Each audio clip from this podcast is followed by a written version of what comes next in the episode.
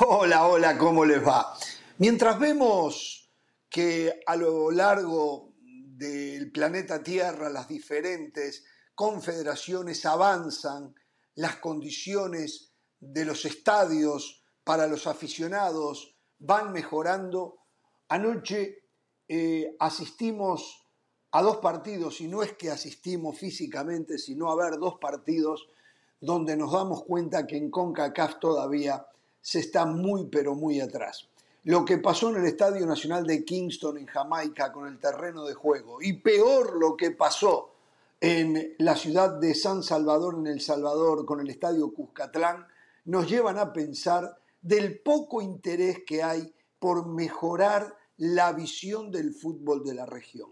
No es posible que a esta altura, con la tecnología tan avanzada, para hacer que los terrenos de, juego tengan una condición mínima para que se lleve a cabo un espectáculo, eso todavía no se haya logrado. Y no estamos pidiendo ¿eh? tener terrenos de juegos como en Europa o algunas partes de América.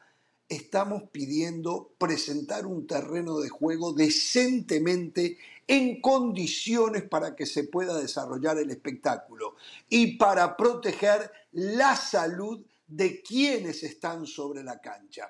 Lo de ayer fue lamentable, tanto en Jamaica como en El Salvador. Tan lamentable como que con CACAF no se detenga para decir qué precisan, qué hace falta, vamos a ayudar. La verdad, decepcionado. ¿Cómo les va? Bienvenidos a Jorge Ramos y su banda. ¿eh? Vamos a estar hablando del empate de México ayer con Jamaica de visitante del empate de Estados Unidos con El Salvador también de visitante y para eso José del Valle, que estuvo en San Salvador, nos va a dar mucho más detalles. México, México sigue repleto de dudas y hay mucha eh, incredulidad entre la afición y la prensa del tricolor mexicano. Cuando se vive en una casa de cristal, no es conveniente tirar piedras pero esto a Javier Tebas y a la Liga Española no le importa y tiraron unos enormes cascotes sobre el techo de otro que seguramente les va a responder. Ya con las 32 selecciones clasificadas al Mundial, vamos a hacer un repaso. Digo, más o menos las opiniones van a estar todas encolumnadas. Los favoritos, las sorpresas y las decepciones. Eh, hablando de eso, ¿qué pasa con Francia? Se desinfló en la Nations League. ¿Qué está pasando con el equipo galo? Eh, nuestro compañero Andrés Agulla nos va a dar su punto de vista de por qué Francia hoy atraviesa por horas flacas de fútbol. ¿eh?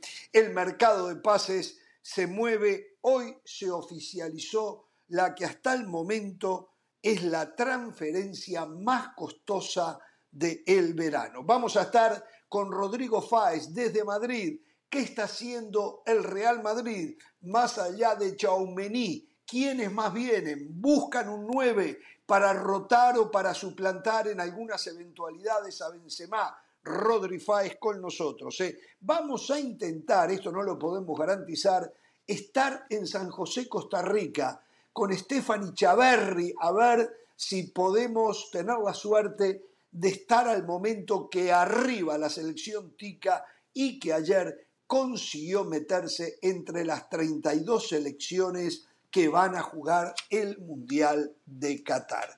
Mañana, hablando de Mundial, mañana día importantísimo. Mañana se anuncian las ciudades sedes para el Mundial del 2026. Durante el programa mañana de Jorge Ramos y su banda, se va a anunciar qué ciudades van a albergar, a ser ciudades eh, host, ¿cuál sería la traducción? Pero bueno, van a sedes. anfitrionas, sedes, exactamente del Mundial 2026. ¿eh? Damas y caballeros, solo esto es el arranque, solo titulamos y hoy le vamos a dar la bienvenida primero a una señora que de vez en cuando trabaja, normalmente se dedica a las vacaciones, pero aquí está la señora Carolina de la Sala. ¿Cómo le va? ¿Cómo pasó? ¿Qué tal? ¿Pasó lindo? Muy bien. Muy bien, muy bien. Mucha playa. ¿Fue a Barranquilla y anduvo por la calle a las 3 de la tarde? No, no, no, estuve en Miami, que es prácticamente lo mismo, ah. eh, estar a las 3 de la tarde, un calor, un calor muy fuerte, una muchísima humedad. Y la verdad que también vi fútbol, sufrí por los peruanos, sufrí por los ticos. Eh, la verdad que quedó esa sensación, Jorge, seguramente ya lo conversaron, sobre que el equipo de Gareca no jugó a lo que tenía que jugar, no le fue fiel a su filosofía, tuvo demasiado miedo para mí contra los australianos y lo terminó pagando muy caro. Y creo que eso le sirvió un poco a la selección de Costa Rica, tal vez para verse en ese espejo Luis Fernando Suárez. Y si bien Costa Rica no es un equipo ofensivo ni mucho más, pues supo defender un poco con el balón, ¿no? Y creo que hacia eso eh, tenemos que apuntar lo que vamos a ver a Costa Rica en un complicadísimo grupo que seguramente vamos a ver con los días. Tengo que decir también, Jorge, que estuve revisando las redes de Jorge Ramos y su banda durante mis vacaciones, evidentemente siempre pendiente, y me llamó mucho la atención la cobertura especial que le dio a Darwin Núñez, la llegada del jugador uruguayo al Liverpool. Eh, tengo una pregunta no, para usted. ¿Yo? Ajá, ¿Yo? Sí, sí, usted. Usted, usted. No. En la cuenta de Jorge Ramos y su banda decían que era increíble lo que había logrado. Eh, perdón, perdón, perdón, perdón, perdón, perdón, perdón, perdón. Y esto en serio. Ajá. ¿La cuenta oficial del programa? Sí, claro. Habló muchísimo de Darwin Núñez. Ah, absolutamente nada, nada, pero nada que ver, ¿eh? Mi cuenta me dice ah, nada que ver. Ah, no, no, sí, yo la Pero pregunta igual, ¿eh? Pregunta igual. Yo vi la. No, no, yo vi la cuenta.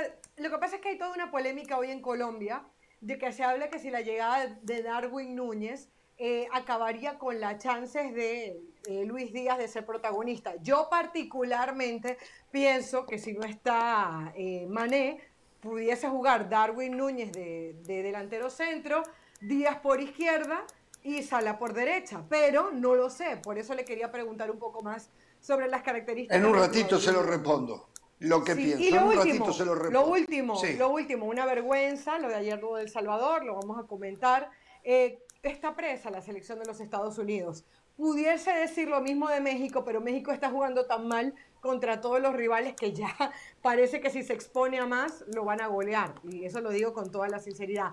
Estados Unidos no. A Estados Unidos ayer perdió contra El Salvador, pero en unas paupérrimas condiciones en la cancha. Así que mucho para comentar de estos partidos de CONCACAF también. Muy bien, el saludo para el señor José del Valle, que ayer estuvo, y quiero felicitarlo, todo un profesional no es normal que yo pueda referirme de esta manera al señor José del Valle. No, yo sé que es un profesional. Pero a ver, ayer lo vieron acá, estuvo en vivo desde el Cuscatlán, en las afueras del Cuscatlán temprano, eh, y después estuvo durante el partido eh, me dijeron que se habrá mojado. tenía un palco. No, un palco a todos. ¿Cómo, palco? Pero nosotros nos aseguramos. ¿eh? Pero ¿cómo palco si es periodista? Los periodistas vamos no, a trabajar. No, no, estaba en el palco, había cerveza. Un amigo de Andrés, un amigo de Andrés me abrió las puertas a un palco ah, impresionante. Bueno, después lo vi en Sport Center tarde en la noche, porque a mí me tocó ayer hacer fútbol picante y lo vi antes de fútbol picante en Sport Center. Hoy de mañana, antes del mediodía, estaba en Miami me llama por teléfono, Jorge, ¿en qué puedo ayudar para el programa? O sea, me tiene sorprendido, me tiene anonadado lo de José mm. del Valle. Esto es una prueba que cuando se aparta, se separa un poco de HP, o sea, de Hernán Pereira, como que entra más en la onda de, de yo, Yo tengo una expectativa. Perdona y que me meta antes del saludo, pero es que lo tengo que decir antes que, que hable Sole, es que hable José. Tengo una expectativa de que defienda a El Salvador y el estado del campo de juego anoche. Esa es la expectativa que tengo de José en el arranque del programa. A ver. Pero imposible, Andrés. No, no, no. ¿Cómo defender eso? Estuviste ahí, eh, llovió cuatro días sin parar. Eh, se, podría haber hecho más, viste algo de negligencia, porque todos coincidimos que el, campo de juego estaba mal y, que, fue empeorando y, que terminó muy mal. Pero ayer mismo nos decías acá en el programa, llevaba 3, 4 días que no paraba de llover en, El Salvador. Era, era mm. difícil imaginarse algo distinto. No, no sé si hay negligencia, no sé si hay falta de inversión o simplemente un campo que ha sido castigado 4 o 5 días por lluvia sin parar. Por eso pensé que ibas a venir a defender. Sentido. Pensé que ibas a venir a defenderlo del campo de juego de anoche.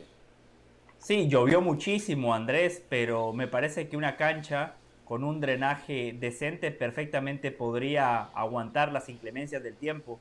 Eh, está claro que no nada más el, el, Salvador es el responsable, no nada más la CONCACAF, sí, está la madre naturaleza que también juega un papel importante, pero países tan futboleros, y aquí hay que incluir a toda Centroamérica, salvo Costa Rica, eh, Panamá, Guatemala, Honduras, El Salvador, no tienen un estadio decente, no tienen un estadio primer mundo. Es lamentable, es que no estamos hablando de que los equipos de la liga no tengan buenos estadios, estamos hablando de que las selecciones nacionales no tienen un estadio decente. Eh, yo nunca había ido al estadio del Cuscatlán, sí fui a San Salvador en el proceso de Juan Carlos Osorio rumbo a Rusia 2018, pero no fui al estadio, me tocó quedarme en un estudio con el gran goleador Jared Borghetti, con Paco Gabriel, con el loco Abreu, tremendo programa que hicimos aquella noche. Eh, y la verdad mi primera impresión del estadio fue, qué viejo, vetusto, poco funcional. Eh, me recordó el de San Pedro Sula, el Mateo Flores, el Rommel Fernández. Es una lástima, es una pena. Y después, al final de cuentas, el estadio podrá estar viejo, podrá tener lo que ustedes quieran. Pero lo más importante es el terreno de juego. Es que anoche no parecía una cancha, parecía un chiquero. Con el Como dicen en España, un patatal. No, no, no. Yo hacía años, eh, yo he visto, a ver, en mi país veo canchas desmejoradas y cuando llueve se ponen feas, eh, pero esto de ayer parecía que mm. había pasado un arado, o sea, mm. una cosa, una cosa que, que no se puede creer, pero termine, José, termine. No, eso, Jorge, eh, de acuerdo. Y por cierto, usted no, no contó toda la verdad. Yo no le llamé para decirle, Jorge, en qué puedo ayudar. Yo le llamé para decirle, Jorge, le acabo de conseguir a un técnico uruguayo, al Guardiola uruguayo. Mañana va a estar aquí en Jorge Ramos y su banda. Sí, Guillermo Almada mañana nos va a acompañar aquí en Jorge Ramos y su banda, porque yo, que soy el único periodista de Jorge Ramos y su banda que visita las canchas de Miami, en esta crítica excluyo a Andrés Agulla, que por cierto, Andrés vino una semana a Miami y conoció el estadio del Inter Miami, no como Jorge, Hernano, Carolina. El Pachuca va a jugar en Jayalía, en la ciudad que progresa, un partido amistoso ¿Y a quién llamaron para decirle, para invitarlo? Me ofrecieron otro palco, otro palco. Entonces yo dije, bueno, voy a invitar, voy a invitar a, la, gente de la banda, el que quiera ir, que me avise, yo le consigo todo, boleto, parking y la cena la pagan ustedes. Pero yo me comprometo que mañana Guillermo Almada esté aquí con nosotros en Jorge Ramos y su banda. Mañana tenemos a dos, Guillermo Almada y el Jimmy Lozano. Mañana, si no te mm. gusta la sopa, dos platos, porque dos técnicos de primerísimo, ¿eh? de primerísimo nivel. Dos candidatos a suplir al Tata. Dos candidatos a suplir Dos candidatos a suplir al Tata, exactamente. Saca técnicos, la extrañé, Caro. Qué bueno. No, no, no. Si usted tuviera el saca técnico con el Tata hoy, se estaba relajando, me imagino. no, no, no, para agregar algo para agregar. No, saludos para todos, ahora sí yo oficialmente, porque me metí antes en el, en el saludo de, José. Yo creo que el... Se puede meter eh, siempre, Andrés. Que el tema del campo de juego anoche es un tema bastante más complejo que, simplemente criticar, porque pasa en toda la región y pasa en aquellos países con menos recursos también. Entonces, ¿a, quién le corresponde? Excusas. Bueno, a ver, está bien, serán excusas, pero me parece que hay algunas que son válidas. A ver, no, Andrés, a estas alturas. A esta altura no. A, ver, a esta altura, ¿qué? ¿Quién, lo tiene que pagar? a ver, yo te voy a decir una cosa, Andrés. Yo te voy a decir una cosa. Si el presidente de la Federación Salvadoreña de Fútbol le dice a la FIFA, tenemos este serio problema con el campo de juego del estadio más importante donde juega nuestra selección nacional. Necesitamos arreglar el drenaje, necesitamos poner zacate o pasto o césped nuevo. Puedo garantizarte, Andrés, que la FIFA ayuda a El Salvador, a Honduras, es que hay desidia, no importa.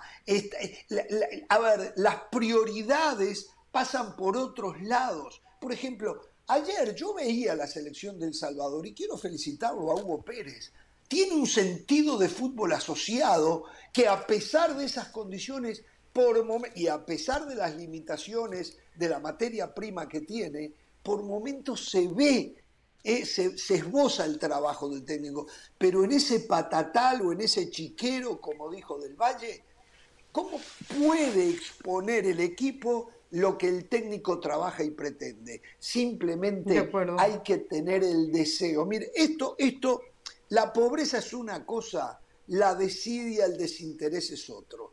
Es como si usted es pobre y usted tiene su casita y la casita afuera está llena de humedad, no la pinta nunca, no le importa.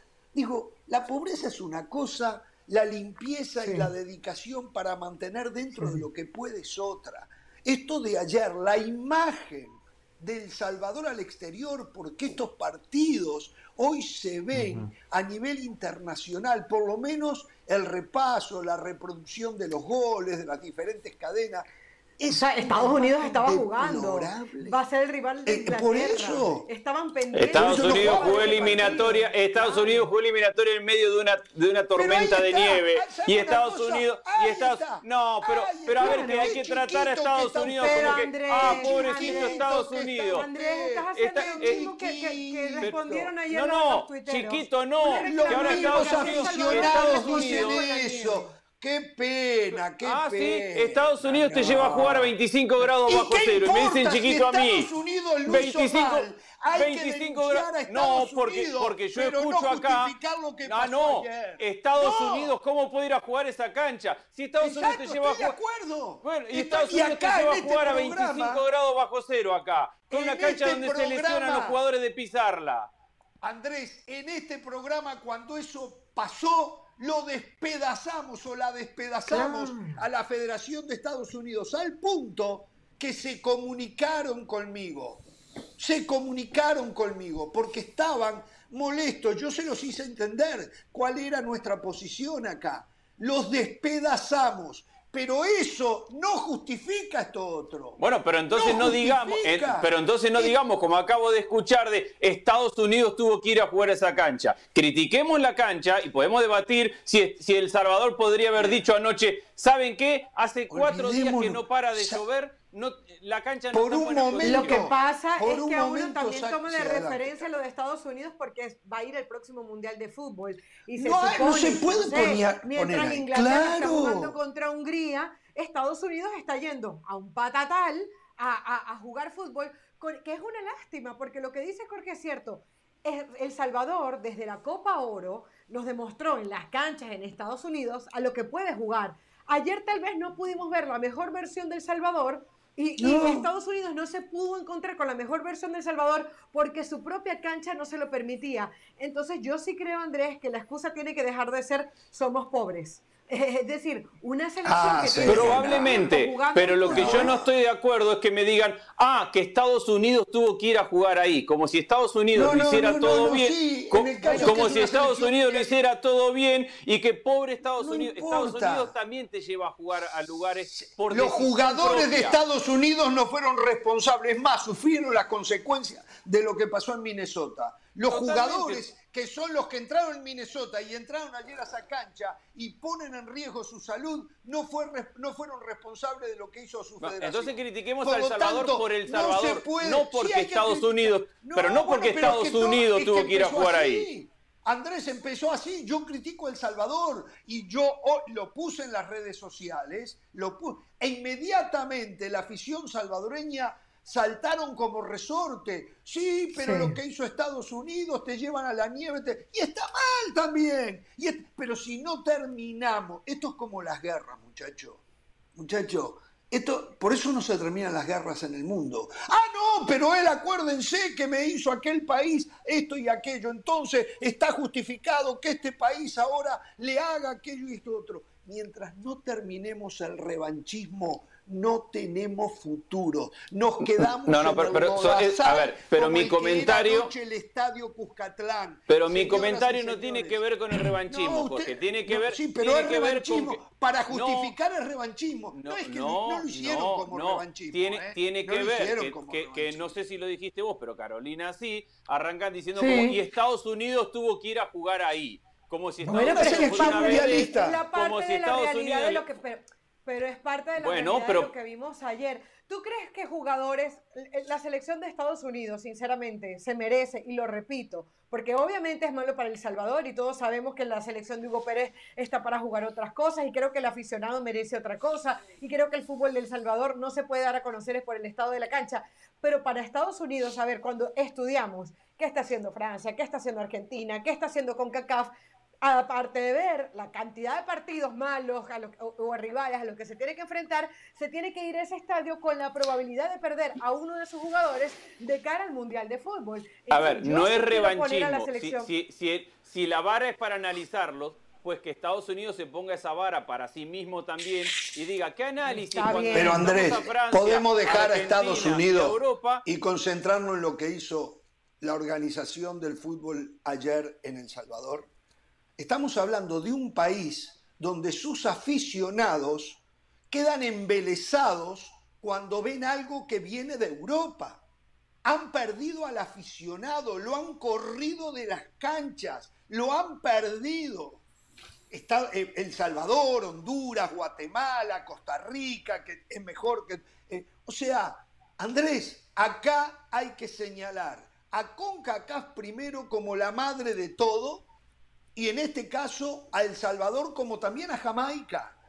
Ya está perimido ese tipo de terrenos de juegos en el mundo. No puede ser, no se puede jugar si no hay una mejor condición y fue Estados Unidos, podía haber sido Argentina, podía haber sido Brasil, no importa. Vamos a suponer, vamos a suponer que había un partido amistoso el Salvador anoche frente a Argentina y llovía lo que llovió en esas condiciones, ¿usted vendría aquí suelto de cuerpo a decir que no pasa nada, que Messi jugó ahí no pasa nada? No, no, no. a su salud? son, son, dos son, son dos discusiones distintas. La primera, que es la que yo planteaba, es cuando me dicen, y Estados Unidos tuvo que ir a jugar ahí, que era como llevar a una BD a usted antes altos a, caminar por, a caminar por el césped. A mí ese comentario no me parece, porque Estados Unidos, que pobrecito tiene que ir a caminar ahí, también se plantea jugar en la nieve tapados en una tormenta, sí, o te lleva a jugar a 25 grados bajo cero con decisión propia. por decisión propia. Ese es un tema. Turner publicó y dijo que, y habló y dijo que el problema en su tobillo tenía que ver con el frío que pasó. Eh, Exacto puso en sus redes sociales que, o sea, los jugadores mostraron su descontento y yo estoy segura que la selección de Estados Unidos no va a volver a, Minnesota o a, menos 25, por lo menos no va, a ver, no va a volver de manera consciente porque quedaron expuestos. Ya esa página pasó. Ahora hablemos de lo que pasó y yo sí creo. Pues yo no sé si pasó. yo no tengo tan seguro que, pasó. Ah, Pero así no haya pasado, ahora hay que, hablar del Salvador.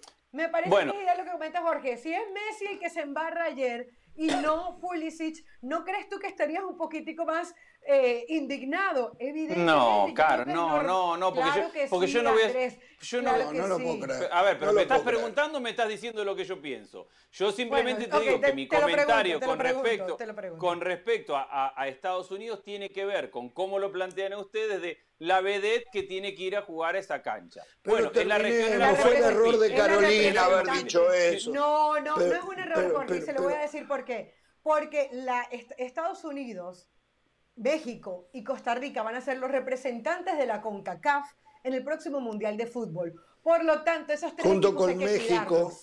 Eh, eh, eh, pero caro, pero caro, a ver, Hay es que, son dos discusiones distintas. Vamos a la del Salvador ahora si quieren, pero no me vengan esto con que, porque hay que cuidarlo y que Canadá te llevó a jugar no a menos 25, a menos 35 te llevó a jugar en la eliminatoria. Entonces, de todas maneras, no es de todas maneras, esto, eso que, que mencionas, si lo podemos discutir, Canadá no tiene opciones. Canadá hace Pero te llevó a la peor. Te llevó a la peor. Eh, eh, no, jugó en Toronto, yo recuerdo. No, jugó, en, Edmonton. En Edmonton. ¿Contra, quién? ¿Contra quién? ¿Contra ahora, quién? Ahora te lo, ahora te lo contra, contra México. Contra México. Contra México, gracias José. Menos 30 sí ese día. Está bien. Está horrible. Por lo menos busquen el lugar más cálido. De acuerdo. Es una vergüenza a los canadienses, como fue una vergüenza a los estadounidenses lo que hicieron. Punto. Aparte. Esperemos que no lo repitan. Punto. Aparte. Ahora bien, ahora bien, lo que ocurrió ayer es solucionable. Yo estoy convencido, capaz que me demuestran que no, que ni le costaría plata a la Federación Salvadoreña, que la FIFA y la CONCACAF están obligadas a que haya el proyecto un Gol. escenario, el proyecto Gol. Esto es desidia, desinterés, somos pobres, no nos pueden exigir. No, perdón, si no pueden haber mejores tribunas lo entiendo, pero lo mínimo es un buen campo de juego, con un buen drenaje y cuando se viene la tormenta ponerle lonas arriba al pasto para que mantengan lo posible la mejor condición. Lo de las lonas, no lo sé. ¿Usted lo vio del Valle? ¿Tenía lonas o no? No lo sé. Pero es lo mínimo que se puede. No tenía, lona. Es más, es más, si ustedes veían el pasto, el zacate, el césped, tenía sectores arriba en la pantalla, a la izquierda, se veía todo ese sector pasto seco, seco, seco. Después habían parches por todos lados. En una muestra muy desagradable para la vista, reiteramos, porque el nombre del país está envuelto, aunque sea un partido de fútbol. Le quieren mostrar al mundo que son capaces, y no tenemos la más mínima duda de que son capaces de hacer las cosas bien. Pero acá hay tres, cuatro individuos que tienen que encargarse para que eso salga bien y miran para el otro costado fue lamentable. Y, en Jamaica más o menos, no tan malo, pero más o menos igual. Sí. Sí, y históricamente el futbolista salvadoreño es de muy buen pie, entonces los directivos del Salvador también deberían de mejorar el pasto porque al jugador salvadoreño le va a beneficiar tener una cancha en mejores condiciones. Yo la verdad me sentí muy triste por futbolistas que anoche recibieron la oportunidad y que le querían generar una duda al técnico, y hablo puntualmente de Estados Unidos futbolistas que están en este campamento y dicen, Salvador, después la ventana de FIFA en septiembre y se acabó. El técnico va a dar la lista final para representar a nuestro país en Qatar 2022. El futbolista recibe la oportunidad, pero después es un partido que no se puede analizar, porque la pelota no botaba de manera correcta, la pelota no corría de manera correcta, los futbolistas se resbalaban, eh, el fútbol se convirtió en un juego muy físico por las condiciones de la cancha, entonces ese jugador ayer termina desperdiciando quizás su última gran oportunidad para impresionar al técnico. Al final de cuentas, este tipo de partidos a Estados Unidos no le suman absolutamente nada, solo le suma algo, algo, que es desde lo, desde lo intangible, cómo construir carácter, cómo comportarse ante la adversidad. Y dentro de esas condiciones, el partido de Yunus Musa, impresionante lo Buenísimo. que Qué jugada hizo una vuelta y quedó entre las piernas de González, la pelota. Bueno, más que en las piernas de González, gran atajada de González, Jorge. Sí, el chique da dos pasos al frente y después cómo saca la pierna. Pero sí, Jorge, esa es una de las tantas jugadas que hizo Yunus Musa que se supo adaptar a las pobres condiciones del terreno de juego. A Christian Pulisic le costaba, a Tim Wea la pelota se le iba larga o a veces se le quedaba. El futbolista salvadoreño que está un poquito más acostumbrado eh, a, jugar eh, bajo condiciones, la verdad, paupérrimas, se terminó adaptando un poquito más a la cancha porque de alguna manera crecen jugando así. El futbolista estadounidense, que en este país tiene las mejores canchas, las mejores mesas de billar prácticamente cuando va a una cancha así se le termina complicando. Pero reitero, me siento mal por aquellos futbolistas que anoche tuvieron su chance y no pudieron demostrar absolutamente nada por las condiciones del terreno de juego. Yo lamento mucho, lamento muchísimo todavía que hay gente que defiende, amparados en lo que otros hacen y amparado en que somos pobres y que no tenemos otras opciones. No tiene nada que ver. Esa es la única opción. ¿Me van a decir a mí que todo lo que tenemos es un estadio, el Estadio Centenario Montevideo, y que también tenemos inclemencias en el invierno principalmente? pero hay que buscar soluciones. De nuevo, no pido que tengan la cancha del Santiago Bernabéu, no, pero sí que no tengan un campo arado, como lo que vimos anoche, que entiendo que se pueda depositar el agua en sectores del campo de juego porque no da basto el drenaje, pero la desprolijidad, el, el desecho del campo de juego ayer me hacía acordar cuando yo todavía corría detrás de una pelota y nos juntábamos en algún campo, en algún lugar del llano, ahí, e íbamos a correr y había llovido antes. Esto era exactamente lo mismo, ¿eh? Exactamente. Ah, hay, otro, hay otro tema que lo hace más complejo, Jorge, y es que el Cuscatlán es un estadio privado, no le pertenece a la federación, no le, pertenece, no le pertenece al estadio, eh, no le pertenece al gobierno. Entonces, y, seamos honestos, no hay otro estadio. Yo cuando, cuando hablo de, los recursos o de la pobreza, es uno que va a mirar al gobierno de El Salvador o de Guatemala o de cualquier otro país, decirle con, las necesidades que, o las prioridades que tienen estos gobiernos, decirle, construye un estadio nuevo, de, porque Costa Rica lo tiene por otros motivos. nadie dijo eso acá, ¿eh? no, no. Lo que se pide es un campo de juego presentable. Que, no haya desidia. Que no haya desidia, que, que querer poder que si bueno, pero, a ver, alguien levante, tú me vas a decir pero el, que el presidente del Salvador o el presidente de la Federación del Salvador hablan con el dueño, le dice, ok, te vamos a pagar o te vamos a doblar, pero necesitamos garantizar, o sea, que se vea que a alguien le duele eso. El campo que vimos ayer era un campo al que se llegó a jugar fútbol por casualidad, en el cual no ha recibido ningún tipo de cuidado, que le cayó agua por cuatro días consecutivos y ahí llegaron a jugar los que llegaron a jugar. Se llame Estados Unidos, El Salvador o se llame el equipo de del barrio. O sea, esa es la sensación que queda después de haber visto las imágenes del día de ayer. A ver, José, José, estuvo ahí, José estuvo ahí y, nos podrá contar mejor de lo que sabemos nosotros. Si, si es tan así lo que decían, de que llovió cuatro o cinco días sin parar, yo no sé cuántas canchas en el mundo aguantan cuatro días de lluvia fuerte sin parar en buenas condiciones. Y, no las llevemos a las de primer nivel, llevémoslas a las de un nivel medio. Entonces, a lo mejor lo que tendría que haber dicho la, Asociación de Fútbol del Salvador es decir, ¿saben qué? Hace cuatro días y medio que está lloviendo y nuestra única cancha no está capacitada para soportar cuatro días de, lluvia. Suspendamos el partido. ¿Qué hacen? No, no. Buena idea. Lo, obligan a jugar. Idea. Lo obligan a jugar. Buena idea. Más digno, lo obligan hubiese a jugar. sido más digno. No, y sabe una cosa, eh, Greg Berhalter tendría que haber dicho, sancionennos, pero yo no pongo a mis jugadores cuando quedan cinco meses para jugar el Mundial en esas condiciones. Por suerte eh. no hubo lesiones, que quiero decir algo en eso también, ¿eh? por suerte no hubo lesiones, pero las posibilidades eran muy superiores a el trámite de un partido normal, de una lesión seria y que alguien se pueda perder el Mundial.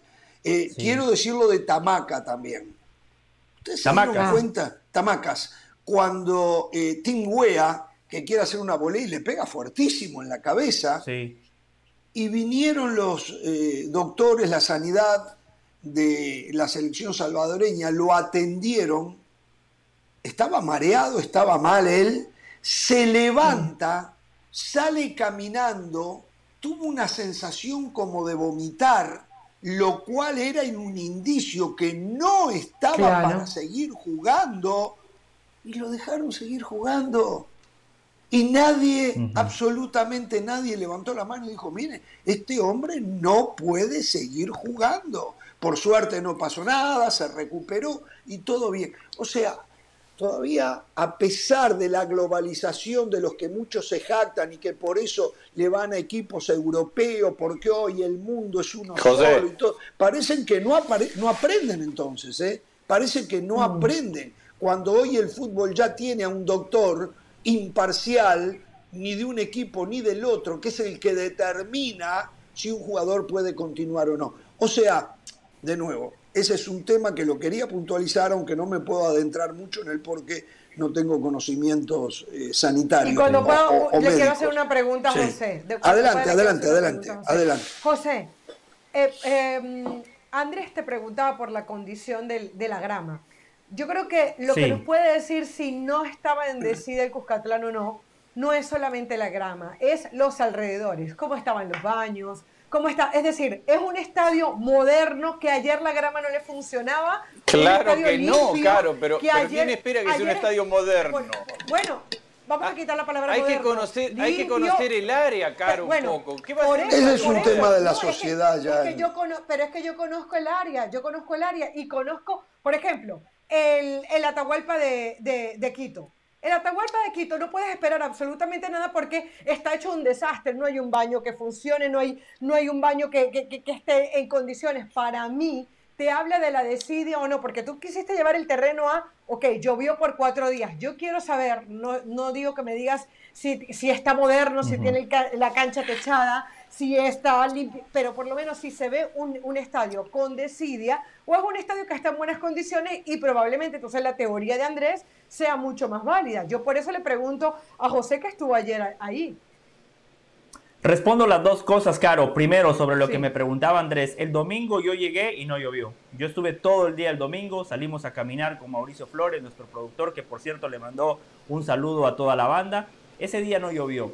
El lunes por la mañana tampoco llovió y eh, eh, hicimos Jorge Ramos y su banda en vivo desde el centro histórico y la mitad del programa llovió, la otra mitad no llovió y ahí está grabado. Y ayer ustedes se dieron cuenta que hubo una buena parte del programa donde sí llovió. Cuando terminó el programa, eh, el cielo estaba despejado, por lo menos paró de llover. Y si justo antes de que arrancara el partido, sí empezó a llover con muchísima intensidad.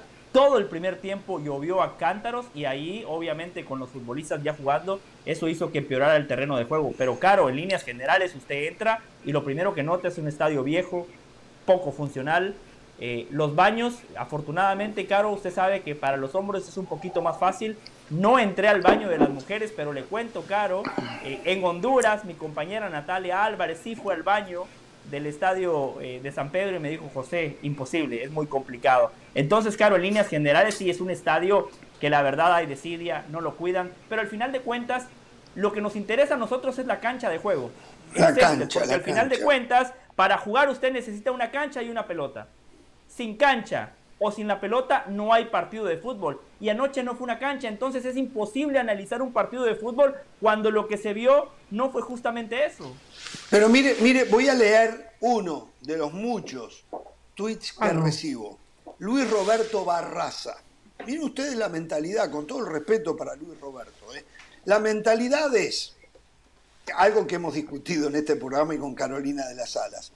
Eso se llama aprovechar el estado a tu favor, porque una cancha llena de nieve o hielo juega a favor de los equipos del norte. O sea, este es un tema de regionalismo, de peleas, no es nadie, aparentemente, de lo que escriben, nadie le interesa que el fútbol del Salvador dé un paso adelante. Más importante es el revanchismo contra los del norte y contra Estados Unidos puntualmente, que te lleva a la nieve. O sea, ¿no se dan cuenta que no hay crecimiento si no hay condiciones de trabajo para ese crecimiento? ¿No se dan cuenta que seguirán metidos en la miseria futbolística si ustedes, los aficionados, y nosotros, la prensa, no señalamos a los responsables para que terminen con la modorra y el desinterés. ¿No se dan cuenta que cada uno tenemos una obligación que debemos de cumplir para la mejoría de una sociedad, en este caso del fútbol, que es lo que nos trae a nosotros todas las tardes acá? Es muy fácil decir, no, porque el otro hace esto, yo le hago lo otro. Terminemos con la chiquita terminemos con la chiquita. Estados Unidos, estoy con Carolina, después de la conversación que yo tuve con gente de la federación, espero no equivocarme, creo que no va a volver a pasar esto. No va a volver a pasar. Fue un error porque fue hasta perjudicial para ellos mismos. ellos dicen que no esperaban, lo cual yo no les creo, una temperatura tan baja. Por Dios, vamos ahora a Minnesota y debe ser un frío bárbaro. Entonces, no, no me vengan a decir, se los dije a ellos. Pero a lo que voy, y ellos también me dijeron, ¿eh? No, pero ustedes no saben la, la vida cómo no la hacen cuando vamos a Centroamérica. O sea, es un revanchismo constante, es lo que digo yo. ¿eh? Por eso todavía se pelean israelíes y palestinos. Aunque hay una buena noticia. Eh, bueno, ahora me la da. Señores, terminemos. Si no dejamos el pasado no tenemos un futuro. Si seguimos en las revanchas por el pasado no tenemos un buen futuro. Muchachos, al contrario, ustedes deben de reclamarle a sus directivos que ustedes se sintieron mal de ver las condiciones en que estaba ese terreno de juego para que se transmitiera internacionalmente eso, por orgullo del nombre de El Salvador, porque en El Salvador, como en toda Latinoamérica, se hacen cosas fantásticas. Y eso que tiene una televisión masiva no se puede permitir. Ustedes, por el orgullo de ser salvadoreños, no pueden permitir que dos o tres que toman esas decisiones hayan hecho lo que hicieron. Por ustedes, defiendan a su país, levanten la voz, aunque sea desde el exterior. Tengo entendido, me lo han dicho hasta el cansancio en Centroamérica, los periodistas están limitados porque también tienen amenazas de que si hablan los dejan eh, de lado, no pueden trabajar. Bueno, eso no nos pasa a nosotros acá. Y nosotros sí lo vamos a decir. Es una vergüenza lo que ayer hizo la directiva del fútbol salvadoreño presentando las condiciones de esa cancha. No las arreglaban ayer en 24, 48 horas. Tienen que trabajar ya hoy para cuando se dé la oportunidad de nuevo. Terminen, terminen, que somos un país pobre que lo son, como casi toda Latinoamérica pero eso de ayer fue lamentable. Sí, José. Dos cosas, ya que entramos en esa comparación de lo que hizo Estados Unidos con lo que pasó anoche contra, eh, o en El Salvador contra Estados Unidos, lo de Estados Unidos es mucho peor, porque el directivo salvadoreño, el futbolista salvadoreño tiene pocas opciones. Tiene el estadio Cuscatlán y no hay más, no hay más. Estados Unidos tiene un abanico de posibilidades. Estados Unidos tiene 100 opciones. 150 opciones si usted quiere. Entonces, cuando deciden jugar un partido bajo esas temperaturas, que termina ocasionando lesiones como la del Buba López, la de Turner que mencionaba Caro, eso es mucho peor, porque claramente se pudo haber evitado. Lo de ayer también se pudo haber evitado, porque este no es un hecho aislado. ¿Cuántos años llevamos hablando del césped del Estadio Cuscatlán? ¿Cuántos años venimos hablando del estado del césped en San Pedro Sula? No es un hecho aislado, es algo recurrente. La buena noticia eh, que así como China le construyó un, estadio primer mundo a Costa Rica, también lo van a hacer en El Salvador. De hecho, ya tienen las tierras, ya iniciaron con la construcción del estadio una capacidad para 80 mil personas, sí, 80 mil personas. El gobierno chino le va a construir un estadio primer mundo a El Salvador. Sí, claro. Me parece, una, me parece una exageración lo de 80 mil, sí, porque ¿cuántas veces se va a llenar? Porque es que ese es el problema. Fíjate, en, Venezuela, para la Copa América 2007, se hicieron estadios gigantes. Recuerdo el de Maturín, 60 mil personas. Hoy son lo que le llaman los elefantes blancos. No hay cómo mantener esos estadios. Aquí en la MLS, estadios de 20, 25 mil personas, que la gente las va a llenar fácilmente. A mí me parece que lo de los estadios grandes es un error que siguen cometiendo en Latinoamérica, en Centroamérica y que no se debería seguir repitiendo. Yo prefiero dos estadios con esa inversión. A ver, no voy a meter en, el tema de cómo invierten los chinos en El Salvador, ¿no? Pero sí me parece, por lo menos viéndolo, viéndolo así, que, que no sé cuántos eventos van a poder utilizar hablando de conciertos y hablando de cosas. Eh, que, que, lleven 80 mil personas. Por cierto, José, hay gente que nos ha escrito diciendo que hubo un evento cristiano o algo así en el estadio del Cuscatlán. No sé si eso también habrá tenido que ver, ¿no? Es de extraño. No. No, no un evento cristiano, claro, lo mencionamos el lunes. Justamente el lunes ya hablábamos del mal estado de la cancha porque el potrillo, Alejandro Fernández, ofreció un concierto, claro, ah. En el césped del Cuscatlán. Eso claramente eh, no ayudó para... Es otra muestra más de que no les importa nada. claro, y otra muestra, Jorge, que también lo señalamos ayer aquí, que Estados Unidos entrenó el lunes. Entrenó el lunes en lugar de hacer nada más el reconocimiento de cancha, entrenaron es cierto, lo hablamos. que no se entiende eso las condiciones del terreno de juego. Es más, usted lo señalaba ayer, Jorge, usted decía que Estados Unidos no lo tuvo que haber hecho porque un, es una un, terreno de juego en peores condiciones claramente termina perjudicando al equipo en teoría superior, en este caso Estados Unidos. Todo mal. Sí, hay muchas situaciones que se pueden hacer de mejor manera, todo se hizo mal. Bueno, y hay gente que sigue llevando esto por el lado de las nacionalidades.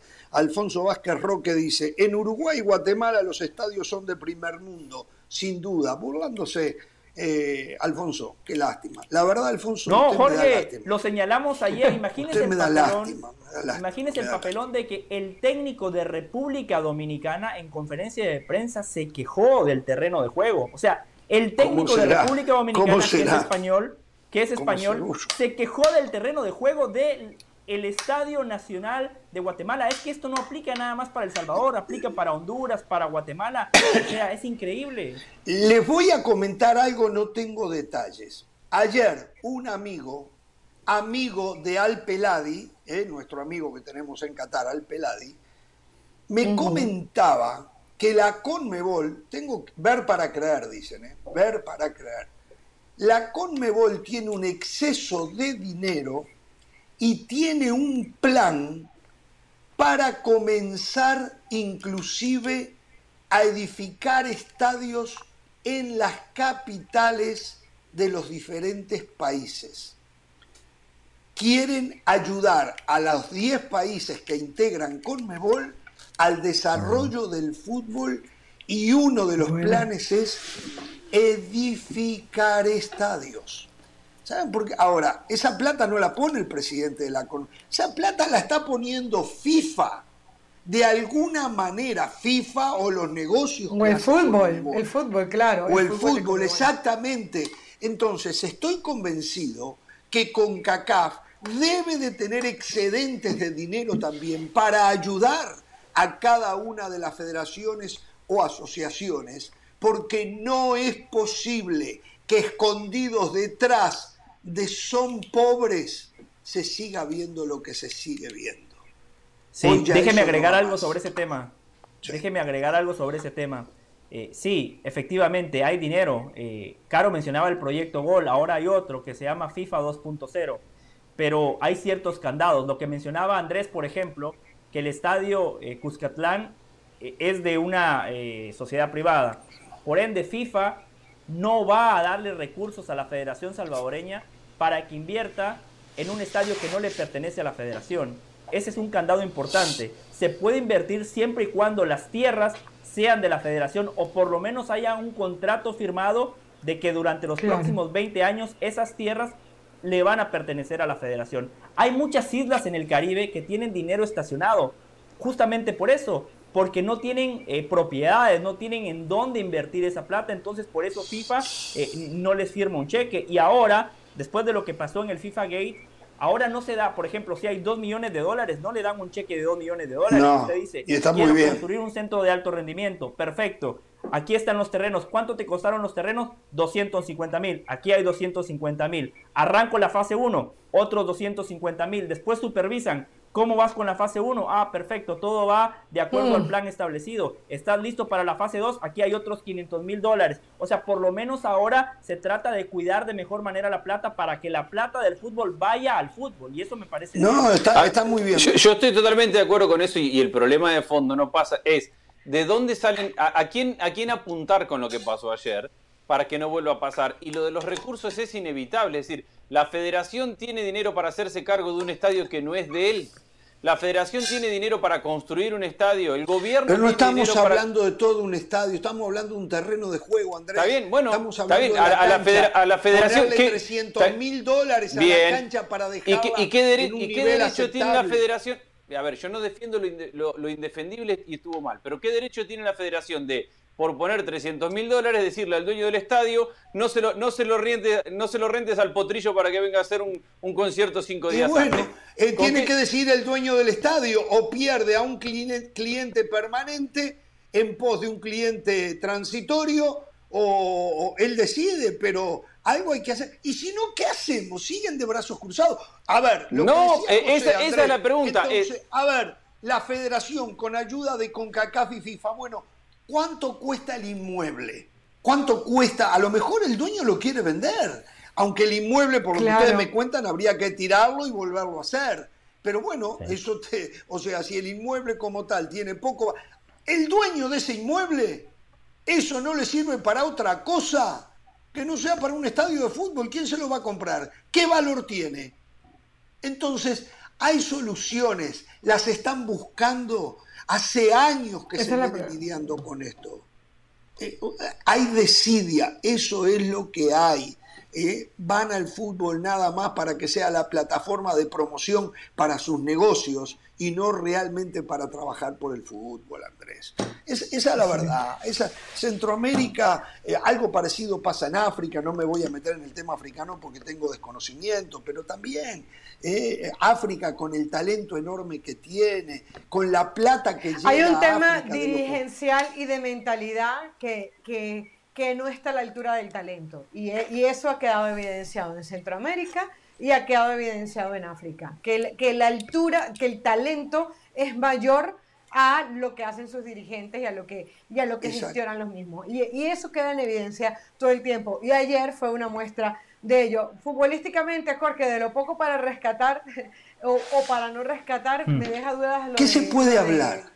Lo de Horvath, eh, eh, eh, me parece que más allá del gol de arquero. fue muy bueno, cómo desprotege el primer palo, cómo termina mirando la pelota y, no toma una buena decisión porque, a ver, no es para matar al, portero, pero hay errores que, hay errores, no sé, salir a cazar mariposas o tener, pero lo de ayer fue un tema de raciocinio, de cosas básicas que debería tener un portero. Él desprotege a su palo, él deja el espacio, aparte de eso, evidentemente no lo acompañan, y por ahí, evidentemente, la viveza de Larín para marcar el gol. Quería hacer ese Tal vez no pudo ir por la pelota, y digo tal vez, Caro, no sé, porque también el área chica donde él estaba parado era puro lodo, barro. Yo no sé si él... No, no, pero, termina siendo un error. No, sí, difícilmente, se, quedó parado, se quedó parado, sí sí, sí, sí, No, nada, nada. No, no, no, él, él, asumió, él asumió que venía el centro. Dejó totalmente abierto el primer poste, ¿no? En el ABC del arquero es cuidar el primer poste. Eh, coincido con Caro. Otra cosa, ¿por qué Horvath ayer termina siendo uno de los principales perjudicados? Es que a Berhalter le gustan los arqueros que sepan jugar la pelota con los pies. Por eso saque Stephen para Berhalter va a ser el titular, porque según él es mejor con la pelota en los pies. Horvath ayer, no sé si fue por el terreno de juego, quizás ahí lo puedo entender y ahí lo puedo disculpar un poquito. Inseguro, cuando quería salir jugando la dividía, pero generalmente se la daba El Salvador. Cuando quiso entregar en corto, en lugar de dar una pelota, entregaba un compromiso, comprometía la línea de cuatro, no transmitía seguridad. Así que en esa conclusión que saca Caro, coincido, termina siendo uno de los principales damnificados. Y los técnicos generalmente son muy cuidadosos a la hora de hablar de un futbolista. Y a este chico, Haji Wright, lo ah, en conferencia de prensa. Dijo que es increíble que no haya aprovechado la oportunidad, que él esperaba mucho más. Eh, hay un boleto. Se está empezando a desesperar por el 9, José. Greg claro. se está empezando a desesperar porque no tiene un 9 de garantía. Sí, sí, sí. Ferreira, Pepi, Morris ayer me parece que termina levantando la mano cuando ingresa. Eh, por el biotipo que tiene, es un jugador que no nada más puede ser el 9, sino que también puede ser un delantero que va por fuera, como lo hace Seattle Sounders. Entonces, esa polivalencia puede ser que le ayude a Morris para meterse en la lista de 23 o de 26. Para ser el titular, no sé, ¿eh? no creo. Y qué lástima que Estados Unidos no tuvo oportunidad de probar otras cosas, porque yo el otro día les proponía, por ejemplo, si pusiese a Pulisic como, como centro, de, no sé si. Lo que pasa es que tiene que desdibujar todo, tiene que cambiarlos a todo de perfil. Porque yo ¿Cómo de centro? ¿De falso 9, Caro? Yo, sí, sí. A lo mejor Tim Wea, no sé, a lo sí, mejor. yo, pensaba en Wea, Yo pensaba en Wea por derecha, perdón, en Wea por izquierda en Gio Reina por, por derecha, porque estamos, hemos hablado de Gio Reina, y, probablemente Pulisic como delantero centro. A eso voy. O sea, habría que probar. habría, habría que probar. Una vez lo usó eh, Jorge, si no estoy mal, fue bien con, con Pulisic de delantero centro. Estoy casi segura que sí. Bueno, señores, eh, algo más con esto porque nos tenemos que meter en el otro partido, el empate de México frente a Jamaica en un terreno que estaba mucho mejor que el del Salvador, pero que igual está mal, está mal. Creo que hay que conseguir mejores condiciones en los terrenos de juego. Digo, porque al fin y al cabo hay que saber que en el verano, en el trópico, siempre va a haber agua, siempre va a haber agua. Por ende, hay que preparar los terrenos de juego para esas eventualidades. Vamos a hacer una pausa y al volver nos metemos en el empate de México en un ratito, ¿eh? Todas las novedades del mercado de pases. Atención, ¿eh? hay movimientos a diestra y siniestra, ¿eh? Sí, eh, Orbelín Pineda podría quedarse en Europa, aunque el lugar no es tan atractivo. Volvemos.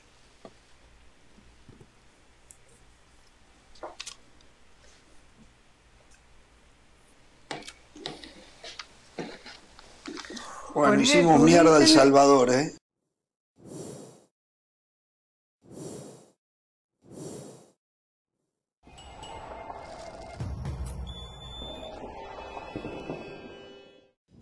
Seguimos en Jorge Ramos y su banda. Les recomendamos que ESPN Plus es la casa de la Liga Española, al igual que de todo lo mejor del mundo del deporte. Y para hablar de otros deportes, hacemos contacto con Katia Castorena. Adelante, Katia.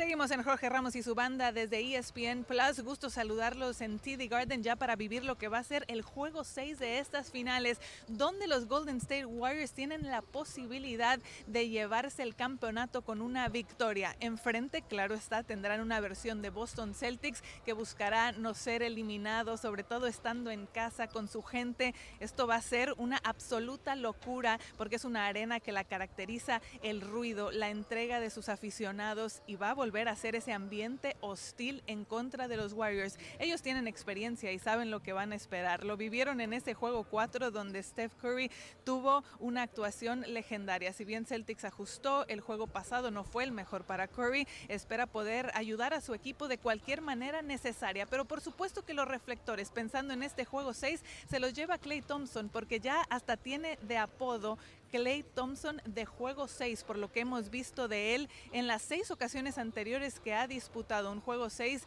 en el máximo escenario, es cuando mejor responde, entrega los mejores números de su carrera, mejor que cualquier otro partido de postemporada, promediando 27.8 puntos, arriba del 50% de efectividad en triples, una absoluta locura. Al cuestionarle a Clay Thompson al respecto, decía, no quiero presionarme a mí mismo al respecto, simplemente salir disfrutar, ser yo mismo, aunque sí termina saliendo, decía Steve Kerr, ese instinto asesino de Clay Thompson en estos escenarios y en estos momentos donde puede brillar, puede finiquitar las cosas y por qué no pensar en entregar ese campeonato a la franquicia de Warriors. Así que enfocados en mantener la intensidad, sobre todo intensidad defensiva, entendiendo esa desesperación y esa urgencia con lo que van a jugar el equipo de enfrente, los Boston Celtics en su casa con su gente. Recuerden que este partido lo tenemos para ustedes en las pantallas de ESPN, el juego 6 de estas finales desde TD Garden. Continuamos en Jorge Ramos y su banda.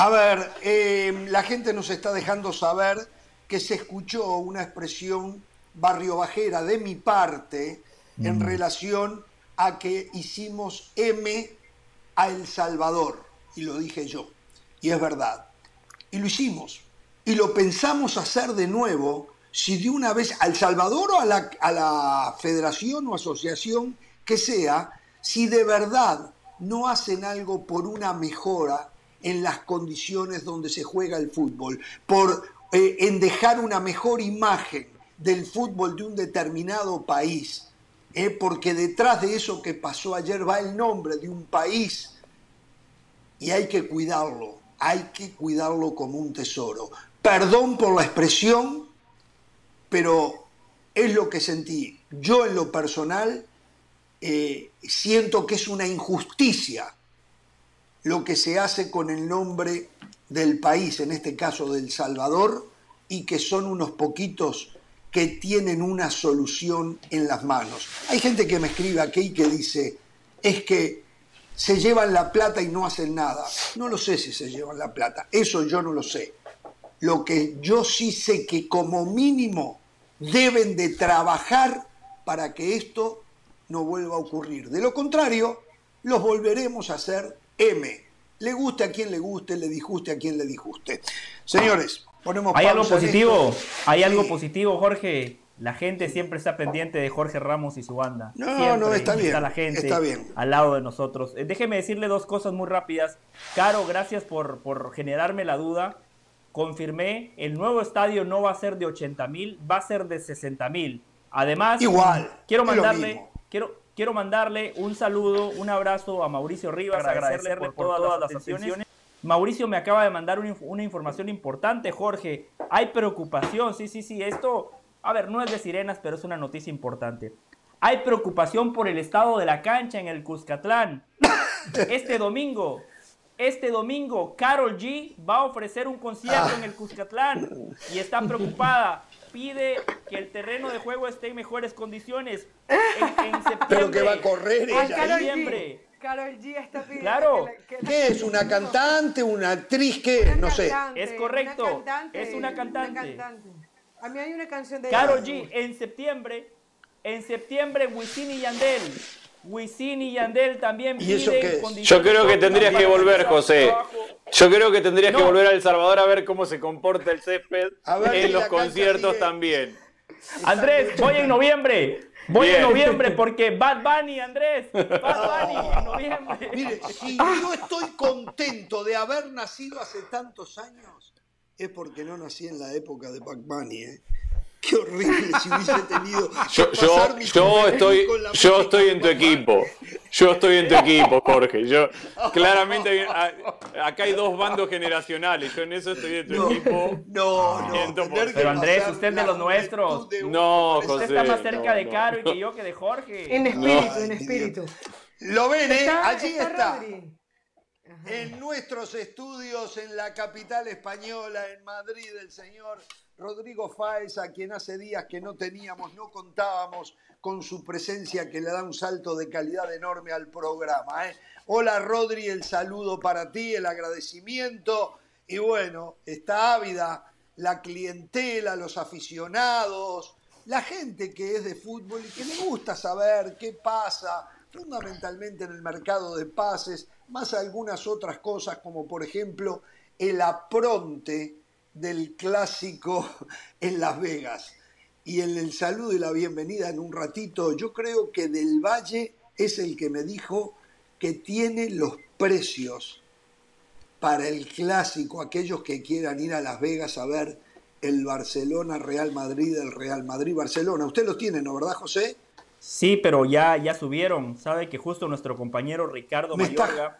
¿Me Acaba jodiendo? de- ¿En serio?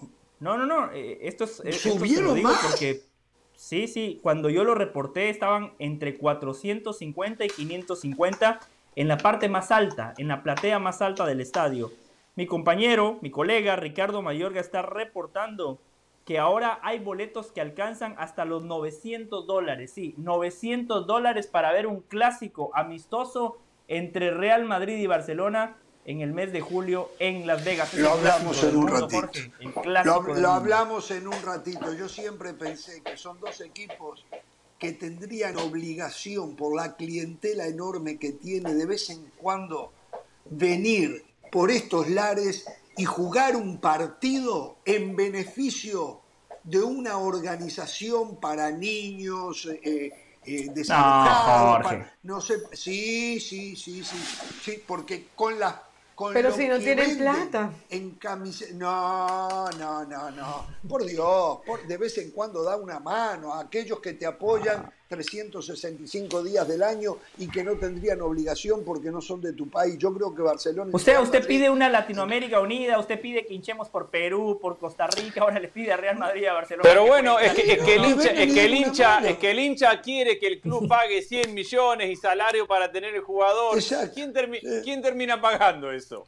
Ahí está. Bueno, a ver, que vayan y paguen entonces para, para ver a, a su, e- a, su equipo del alma, 500, 900 dólares. Bueno, increíble. Señores, volvemos a Madrid, perdón, con toda esta cháchara a Rodri Fáez. Rodri, el saludo para ti. Bueno, a ver, ponnos al día. ¿Qué está pasando en la Casa Blanca? Ya ha brochado eh, Orleans, ¿cómo se dice? Orleans a qué lío que tenemos con estos nombres. ¿eh? Eh, ayer hablaba yo de que había un rumor donde buscan un 9 para de vez en cuando rotar a Benzema y darle descanso. Escuché el nombre de Cavani, hoy escuché el nombre de Checo. Eh, ¿Qué hay de cierto en eso y otras cosas que tengas? ¿Cómo te va, Rodrigo?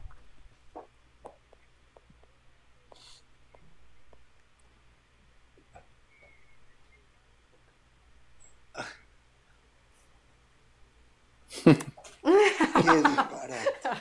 Qué disparate. A ver, tenemos problemas, tenemos problemas con el audio de. Bueno, pero, pero el chiste estuvo muy bueno que lo repita Agulla o del Valle. que lo más que. Bueno, a ver, a ver, mientras solucionamos. Será interesante, Jorge, mira, mientras esperamos a Rodrigo, lo que decía recién de, de Edin Checo, ah, hay un hay un efecto dominó que, se puede generar. El Inter está en este momento yendo por Lukaku. Lo, de Lukaku es increíble. Lukaku se fue hace un año al Chelsea por 115, 120 millones.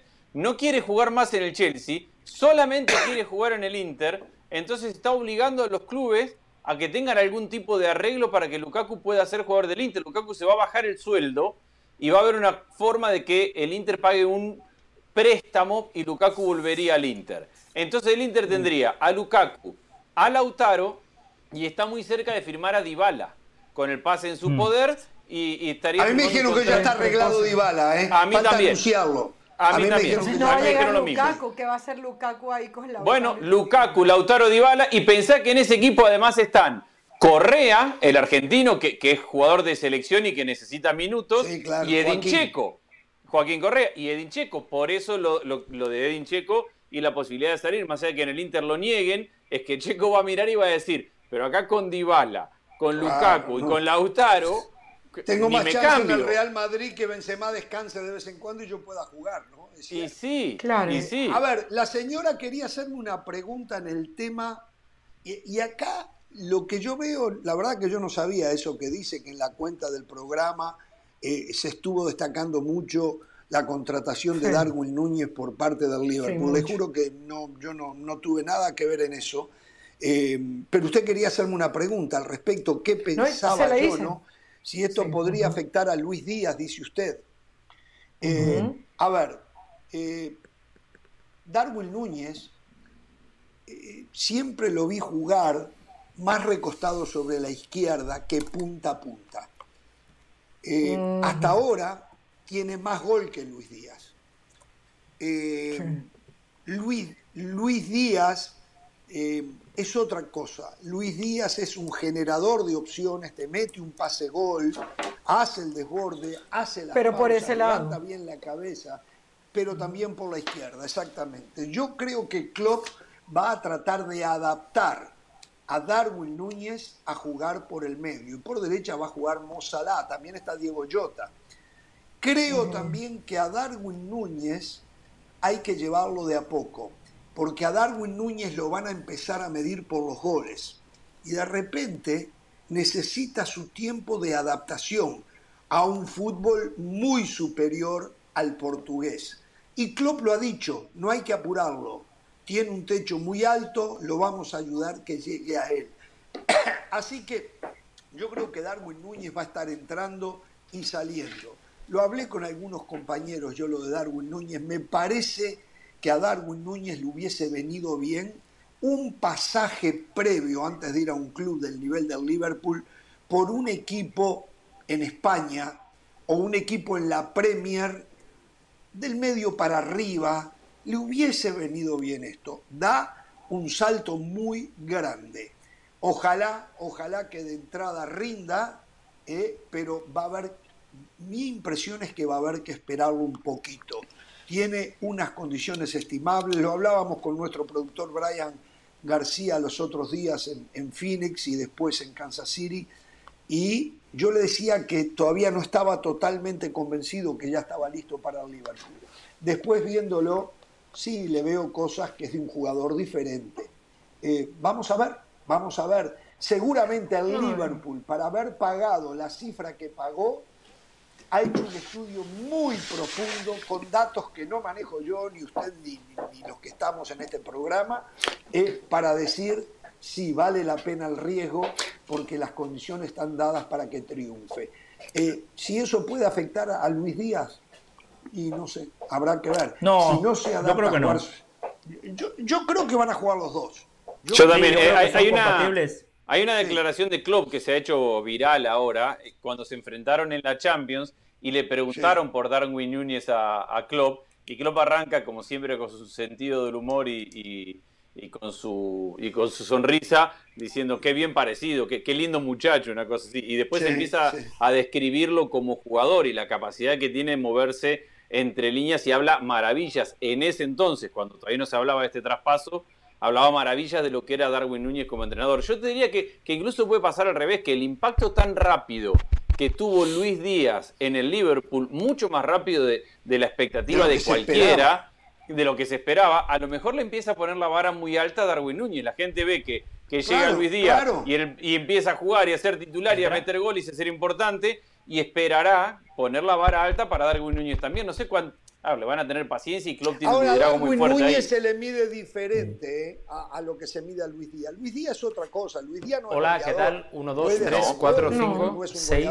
7. A Darwin Núñez se le va a exigir lo más complicado que es ser goleador porque eso es lo que hizo en Portugal y en su pasaje por el Almería en España, ¿no? Entonces, pero se supone que va a tener un equipo atrás que le, que le va a generar esas oportunidades para marcarlas. O sea, se, supone que rapidito. Va a empezar si, si no mete goles frente al arco, si empieza a errar, si se le nota nervioso, si a eso, a eso me imagino yo que se va, que, se va a someter. Pero lo que decía Guya es muy cierto. Klopp es un líder. Klopp, Klopp abraza al jugador, Klopp le da la bienvenida lo hace sentir cómodo, seguramente le va a dar minutos, no lo va a presionar desde el minuto uno. Yo creo que eso le puede hacer bien a, Núñez, seguramente. Bien, eh, antes de iba a decir algo. Ah, no, que, hay una declaración de Luis Suárez hace, hace un tiempo donde le preguntan por Darwin Núñez y dice: Yo lo recomendé al Barcelona y yo sé de delanteros y me dijeron que no porque estaba en el Almería y era, un jugador barato. Exacto. Sí, sí, sí. Sí, José, y ya nos vamos con Rodri. Eh, no, yo solo quería decir que son totalmente compatibles, juegan en posiciones distintas. Eh, creo que con Salah pueden conformar un gran tridente. Eh, tiene la ventaja Darwin Núñez que va a tener un técnico que le gusta propiciar un fútbol ofensivo, que le gusta que los jugadores le generen muchas opciones de gol a un 9, así que es el, es el escenario ideal, no nada más para Darwin Núñez, para cualquier delantero, un equipo que quiera jugar al ataque siempre. Solo quería decir algo que creo que esto Jorge nunca lo mencionó. Yo no sabía que Darwin Núñez a los 16 años tuvo una lesión muy fuerte. Eh, se rompió los ligamentos cruzados. Año y medio de recuperación. Cuando finalmente puede debutar en la primera división, ingresó a los 63 minutos, un año después, un año y medio después de la lesión. Ingresa a los 63 minutos en lugar del argentino Maxi Rodríguez. Y justamente Darwin Núñez salió entre lágrimas porque no pudo con el dolor. Se tuvo que hacer otra operación. Ahora fue de la rótula. Un año después, finalmente pudo regresar, es decir, ya tuvo dos lesiones muy complicadas. Bueno, mm. señores, Rodri Fáez y a Rodri habíamos hecho la introducción hace un ratito, Rodri, y bueno, para que nos pintaras el panorama de lo que está pasando en la Casa Blanca, si sabes algo de lo que está pasando en el Atlético de Madrid, que hoy se dio a conocer que el Cholo tiene un nuevo, un nuevo asistente, un ex internacional argentino que era comentarista en los medios allí en España, ¿no es así? Sí, ¿qué tal Jorge? Eh, sí, esa es la noticia más quizá novedosa barra mediática del, día, porque, porque eso, el Cuervo López, Gustavo López, ha dejado de ser comentarista de una de las televisiones más importantes de España para... ¿Hay esperanzas para Pereira? Bueno, ¿por qué no? ¿Por qué no? La verdad que Gustavo López era muy buen comentarista, es muy buen, muy buen tío. Sí. Pero sí que ha sorprendido mucho por, por el hecho de, dejar de repente, sin experiencia previa, lo que es eh, dejar la televisión por, un cuerpo técnico y va obviamente como alguien que, que va a apoyar a nivel moral al Cholo Simeone y también a nivel táctico, con labores de scouting, etcétera, para, para, ayudar al Atlético de Madrid a retomar un poco las sensaciones de la temporada pasada. Dicen desde el Atlético de Madrid que es alguien que ve muy bien el fútbol, alguien en quien confía mucho el Cholo Simeone mm. y que, bueno, pues perdemos eh, aquí en España un buen comentarista, pero espero que el Atlético de Madrid por lo menos gane. Y lo que jugaba. Que, el Cholo lo necesita. Y lo que jugaba. Sí, joven independiente. Eso es. Yo a él lo escuché varias veces en, Cadena Ser también. Yo le escuchaba en el larguero, ¿verdad, Rodri? Sí, lo que pasa es que el problema que yo tengo que a esa hora es cuando entro con vosotros, entonces no los escucho. Eso no es un problema. bueno, eso dice. Bien, Andrés, lo salvó. No, pero... Chomení ya está abrochado, ya hoy presentado, ayer presentado, ¿no? Este, Ya todo listo hay cosas nuevas, van por más en el Real Madrid, están haciendo una estampida de plata para traer más gente.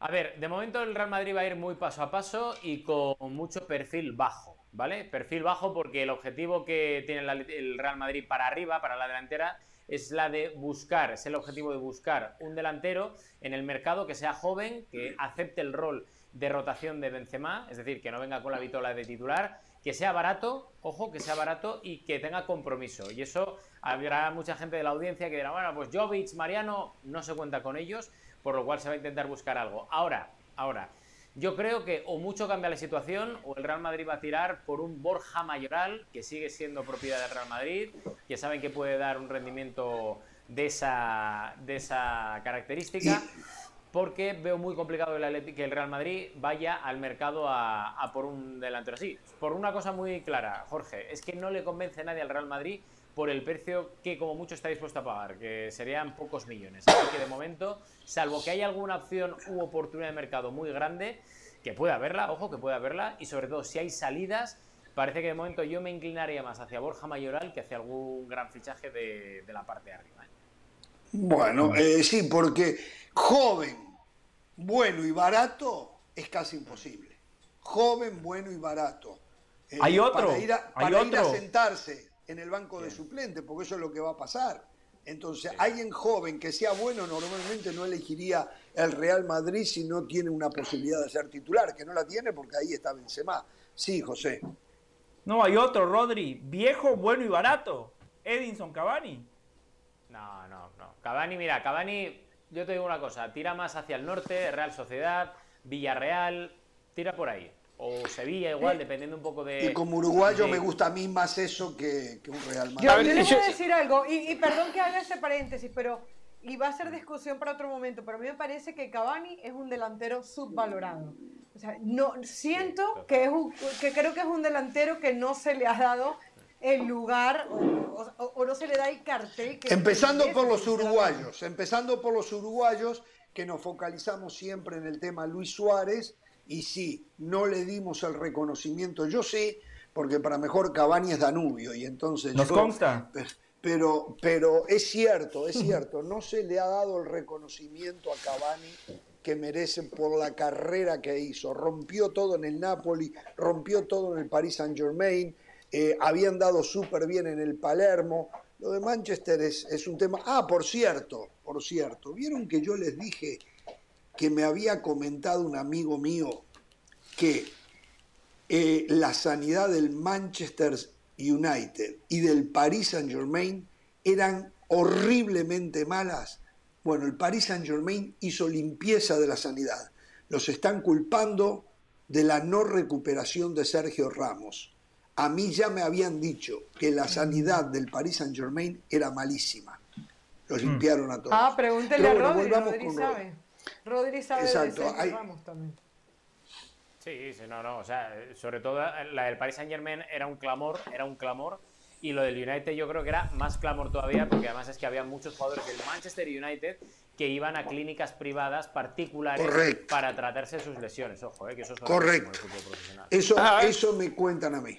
Yo tengo una pregunta con respecto al mercado, Rodri, un, abrazo grande. Y en este escenario donde, no hay un gran nombre, ni tampoco una gran necesidad en el Real Madrid, hoy con el plantel que tiene, y conociendo a Florentino, ¿no es muy probable que se deshaga de Mariano, Jovic, se quede con, con algún 9, como vos decías recién, que se vaya Ceballos y espere a ver quién es la estrella del Mundial y vaya por él en el mercado de invierno? ¿No es mucho más probable eso conociendo a Florentino? a él le gusta mucho a ellos eso. A él le gusta la, estrella del Mundial. Y, marketing, marketing. Que no pudo generar con Mbappé y el estadio y todo lo que hemos hablado. Puede ser, Andrés, puede ser. Al final el Real Madrid, es que el Real Madrid tiene un problema muy grave, entre comillas, ¿no? Bendito problema, dirá mucha gente, porque al final tiene el equipo hecho y lo único que va a hacer es que salgan Marcelo, Gareth Bale e Isco, que, ya están fuera, y vamos a ver qué pasa con Ceballos y con Asensio. El resto más o menos van a ser los mismos que están ahora mismo.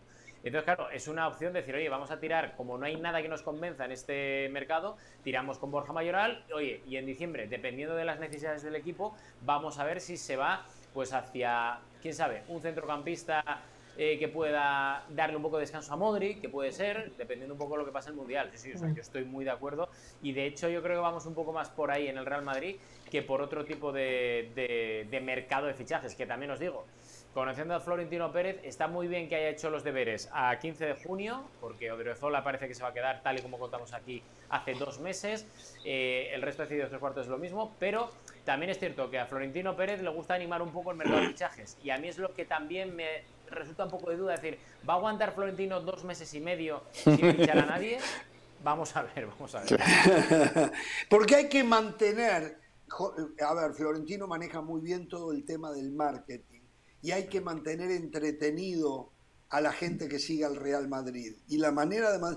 Lo puede mantener entretenido filtrando cosas a la prensa, la prensa que él maneja muy bien, ¿eh? no a Rodri Fáez o a nuestros compañeros Manu Martín, etcétera, o, o Martín Einstein, pero él sí tiene parte de la prensa que maneja muy bien, le puede filtrar cositas como para entretener ¿eh? a la gente que sigue al Real Madrid. Eh, por el lado del Atlético de Madrid, nada. Yo había escuchado, y no sé si tú tendrás algo, Rodri, que el Barcelona en busca de plata le había propuesto al Atlético de Madrid que si hacían opción ahora de Griezmann, le daban una, que creo que son 40 millones de euros, le daban una rebaja de 5 millones. ¿Has escuchado algo de eso? Sí, puede ser. El problema que tiene el Atlético de Madrid, eh, que bueno, también es un poco el problema que tiene todo el fútbol español ahora mismo, es que ya están desde la liga dando los eh, techos salariales de cara a la próxima temporada. Y hay equipos que eh, todavía no lo saben, pero que están empezando a temer que les, les bajen el techo salarial, es decir, el margen que tienen para fichar. Por ejemplo, te voy a poner el ejemplo de uno parecido al Atlético de Madrid, el Sevilla. Les han dicho que tienen 10% menos, menos de gasto permitido que el año pasado. Y entonces, claro, el Sevilla dice, joder, es que tengo 10% menos de opciones para gastarme, por lo cual tengo que vender a un jugador más. Aparte de Koundé, voy a tener que vender pues, a Nesiri o a Rafa Mir. Que esto es información y tiene a Luke de Jong también que se quiere deshacer de él, ¿no? Sí, que hablan de Toluca, pero, pero que bueno, que están en ello. Luego, por ejemplo, en el Atlético de Madrid me cuentan que todavía no sabiendo cuál es el margen salarial que puede verse rebajado de respecto al año pasado, el Atleti tiene un problema de día de hoy que es el problema de la falta de cash, de dinero, que tiene la Juve. La Juve le ha dicho al Atlético de Madrid que a día de hoy no puede pagarle los 35 millones de euros que estaban estipulados por Morata. No se los va a comprar, no se los va a pagar. efectivamente. Entonces, claro, en el Atlético de Madrid están diciendo, entonces, ¿qué hacemos? ¿Nos quedamos a Morata? ¿No tenemos luego cash para afrontar la eh, cesión de Griezmann otro año más? Y están valorando distintas opciones sin descartar una venta que bien puede ser Renan Lodi, Yanni Carrasco, Tomás Lemar, ojo con Tomás Lemar que acaba contrato dentro de un año y o le renuevan ahora o tienen que venderle porque si no se va gratis en junio. Y están valorando varias opciones primero de venta para que a partir de ahí decir, oye, pues voy a por esta, por el otro, porque suena, por ejemplo, Carlos Soler, que ha sido ofrecido, el chico del Valencia. Pero, también para Barcelona, ¿no, Carlos Soler? También.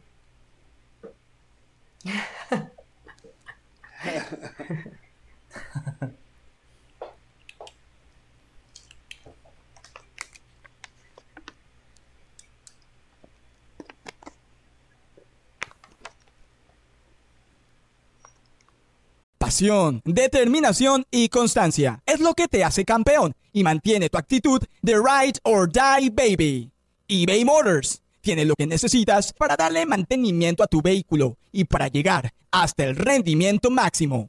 Desde sobrealimentadores, sistemas de sonido, tubos de escape, luces LED y más. Si buscas velocidad, potencia o estilo, lo encontrarás todo en eBay Motors. Con más de 122 millones de piezas, siempre encontrarás justo lo que buscas. Y con Guaranteed Fit de eBay, tienes la garantía de que tu pieza quede perfectamente a la primera o se te devuelve tu dinero. Porque con eBay Motors, quemas llantas y no tu dinero. Con las piezas que buscas, a los precios que quieres, tu auto se convertirá en el MVP que te dará el triunfo. eBay Motors. ebaymotors.com. Solo para artículos elegibles se aplican restricciones. A ver, ¿qué edad tiene Morata? Ya te digo. ¿Cuánto? Morata, por, por Morata, la Juventus quiere pagar mucho menos. 29, mucho menos de lo que está estipulado. Ah, Hay un tema, hay un tema. Eh, Lewandowski, que es mayor, tiene 33, ¿no? O 34, no sé. Eh, Digo, pero es un delantero espectacular. Es un delantero Comprobado. al nivel Benzema, comprobado. Hoy lo, lo- lo- lo está por adquirir el Barcelona, yo creo que lo va a terminar adquiriendo por algo así de 35 millones de euros. Eso reduce el precio de otros nueve que no están ni cerca de Lewandowski. Tema Morata, claro, hay una diferencia de edad allí que hay que tener de cuatro años. Casi de cinco, cuatro de hecho. años. Ah, bueno, eh, eso, eso puede jugar a no, puede no, va a jugar a favor de, de Morata, ¿no? Pero el hecho de que a veces se compre tan barato como estaría comprando a un 9 de, primerísima calidad Barcelona, eh, le genera un problema a la valorización de otros números 9 que hayan por ahí. Una excepción es el caso de Haaland o de Darwin Núñez, porque están muy jovencitos. Eh, para mí Haaland es el mejor 9 que hay en el mundo en cuanto a su capacidad goleadora. Me parece es que europeo. sí, voy, voy a ser gráfico en esto. ¿eh? Se va a pudrir de hacer goles Haaland con el Manchester City. Es una máquina, máquina de hacer y costó menos que Darwin Núñez. Eso es lo increíble, ¿no? El- el- entiendo cuál es la explicación. Había una cláusula de 65 millones, que era un compromiso que tenía el Dortmund con el jugador para dejarlo salir. Pero sin duda en su capacidad goleadora es el uno y por Pero- mucho, y por mucho. Da ¿no? miedo, da miedo pensar en, en Kevin De Bruyne dándole pases a, a Haaland. De verdad, no, da no, miedo yo- pensar en lo que, Sí, sí, en lo que, sí, en lo que sí, pueda suceder sí, ahí. Yo quería hacerle un par de preguntas, Rodri. no Y sé a ellos, Caro, les da miedo Rodrigo, Rodrigo lo perdimos por un momento. ¿eh? A Ah, Rodrigo ok, lo perdimos por un momento. ¿Qué decía José, perdón? No, que dice Caro que da miedo o genera miedo pensar en esa conexión de Bruin Haaland. Y a ellos, Caro, les da miedo jugar nuevamente el Bernabéu en un partido de Champions donde es ganar o morir. Porque sabemos cómo van a terminar las cosas, Caro. Ay, Eso ya. Eso ya, no, no, si yo a usted ya no le digo nada todavía después celebrando. De un tiro al arco y levantar la Champions, me tengo que callar la boca. Y No Costa volver. Rica está en el Mundial, Jorge. También, Real igualito el la Re- Champions. Sí, pero Costa Rica jugó mejor que el Real Madrid. Discúlpeme, no. Costa Rica fue más que el Real Madrid, porque Keylor Navas no tuvo que ser figura. En el Real Madrid, no solo un tiro al arco y gol, sino que Courtois la sacaba del tornillo, ¿no? En el caso de Costa Rica fueron dos tiros al arco, más que el Madrid, y Keylor Navas no fue eh, lo relevante que fue eh. Estamos jugando con todo eso. Volvemos con Rodri. Rodri, dos cosas, y esto tiene que ver directamente con la liga. Una, que me llamó poderosamente la atención el cambio de discurso de Javier Tebas en relación al Barcelona. Javier Tebas había salido a decir que Barcelona no puede contratar a nadie, no puede ni renovar a no sé a quién era, si era Busquet o Pepito Pérez, dijo, y mucho menos Lewandowski. Ayer o antes de ayer, en un summit que hubo allí, dijo que Barcelona está ma- manejando muy bien su economía y que no está en quiebra. O sea, ¿qué pasó allí? ¿Qué, qué lo llevó a Tebas a, a tirar eh, un mensaje absoluto y totalmente diferente? Le tiraron de las orejas desde el Barcelona? A ver, a mí me da la sensación, Jorge, que primero en el Barça no sentaron bien las verdades que dijo Javier Tebas, es decir, Javier Tebas eh, al final lo único que dijo fue, oye, todos los equipos tienen que cumplir los protocolos del control económico de la liga. O sea, eh, si el Barça no lo hace, pues hay que decirlo públicamente y lo que no puede hacer Tebas es mentir. Y quizá públicamente tendría que haberse cortado un poco más eh, para no condicionar ciertas operaciones que sí que sentaron muy mal en el Barça. Eh, pero no creo que haya dicho nada Javier Tebas grave o especialmente Ayer grave. dijo Barcelona es una máquina de hacer dinero. Está escrito ahí es en verdad. la pantalla. Claro, pero es porque el hecho, por el hecho, Jorge, de que en Barcelona le estaban acusando toda la gente muy cercana a la directiva de la Porta que porque ahora sí que había control económico al Barça y antes con Bartomeu como que se hacía un poco la vista gorda. Y es que era mentira, porque al final el control económico del, de la liga siempre ha sido el mismo en los últimos años, con Laporta o con Bartomeu. Y lo único que dijo es que en la época de Bartomeu entraba más dinero hasta que llegó la pandemia, que ahí es cuando hace crash lo que es la tesorería del Fútbol Club Barcelona, y de la cual, por cierto, a día de hoy sigue sin recuperarse, y que el Barça lo que no puede hacer ahora mismo la Porta es presumir de una gran gestión económica, porque primero tiene que hacer limpian la plantilla para quitarse todo el sobrante que hay ahora mismo, de los Umtiti, Lenglet, compañía, no vamos a eh, Pjanic y toda esta gente. Segundo, necesita una palanca económica, que al final es un crédito, y da igual que sea CVC, JP Morgan o Goldman Sachs, da igual, pero Que va a necesita un venir a crédito. partir de mañana es un hecho, ¿no? Eso va a par- a Eso pasar. es, eso es. Y sobre todo lo que tiene que hacer es informar a los socios de cuáles son las ventajas de eso, porque lo de mañana va a ser un voto de confianza en la directiva. O sea, no va a haber un pliego de condiciones de cada eh, entidad crediticia para decir, mira, pues este me ofrece A, este me ofrece B y el otro Z. No va a haber, los socios van a votar a ciegas, con un voto de confianza sobre la directiva. Y luego, aparte, si consiguen el dinero suficiente, igual no necesitan, pero parece que sí, vender a Frenkie de Jong. O sea, y con esa situación que tiene encima el Barcelona, lo que no puede hacer el Barça es esperar que el señor Javier Tebas diga que está todo ok, que fantástico, que aplauso, Pero porque es que a día de hoy no mensaje. puede... Cambió, Sí. le aflojó, le bajó decibeles al mensaje en contra de Barcelona. A mí me llamó Lo que poderosamente la atención. Por el Lo que pasa es que afloja, a- afloja un poco el mensaje, creo, por el hecho de que cree que ya lo tiene muy avanzado en cuanto a las palancas económicas. Pero lo que no va a hacer Javier Tebas es mentir a la gente, ¿no? Bueno, y lo otro de Javier Tebas, yo digo siempre, si uno vive en una casa de cristal no puede tirarle piedras al vecino. Y, a ver, tengo pruebas, no tengo pruebas, pero yo veo que Javier Tebas eh, denuncia ahora al Paris Saint Germain, va a hacer lo propio con el Manchester City, pero adentro tiene un Barcelona que llegó a este punto, mucho tramo bajo la presidencia de Javier Tebas, y tiene un Real Madrid del cual yo no tengo pruebas, pero estoy convencido que está plagado de deudas manejadas mucho mejor de los que la manejó Barcelona, pero plagado de deuda. Eh, eh, ¿Hasta dónde quiere llegar Tebas en eso? ¿No va a enojar de verdad a los franceses y van a empezar a sacar eh, los trapitos sucios también de lo que pasa en la Liga Española? A ver, es que eh, si tienen alguna prueba los franceses y no la han sacado todavía, es porque no hay pruebas, Jorge. Y te lo digo porque hay una, no, no voy a decir envidia, pero sí que hay una rivalidad entre Francia y España importante, porque en Francia no nos soportan a los españoles, porque les ganamos en todo, en casi todo. Y no nos soportan. Y ya te digo yo que lo han hecho con Nadal, lo han hecho con eh, Pau Gasol, lo han hecho con A Fernando nosotros nos Alonso. pasa lo mismo con los uruguayos, yo te entiendo. Exactamente, le ganamos todas las finales. Todas las finales se las ganamos los argentinos. Cada vez que jugamos una final se la ganamos. Yo te entiendo, Rodri, yo te entiendo. para que veas, Andrés, para que veas. Y con los chilenos. Y ahora, ahora sí que... chilenos, Andrés.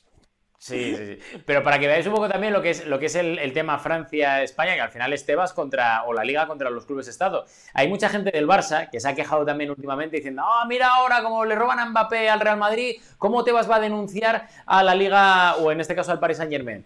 Es la segunda vez que Tebas hace una denuncia de estas, porque Sí. la primera vez Sí, fue sí. cuando el Paris Saint Germain roba a Neymar al Fútbol Club Barcelona. O sea, quiero decir, al final Tebas es un tío que es empleado de los clubes. Y si está ahí, y los horarios, las críticas, lo que quieras. Pero es que al final hace lo que los clubes le dicen, por mucho que tenga diferencias con Madrid o alguna vez con el Barça.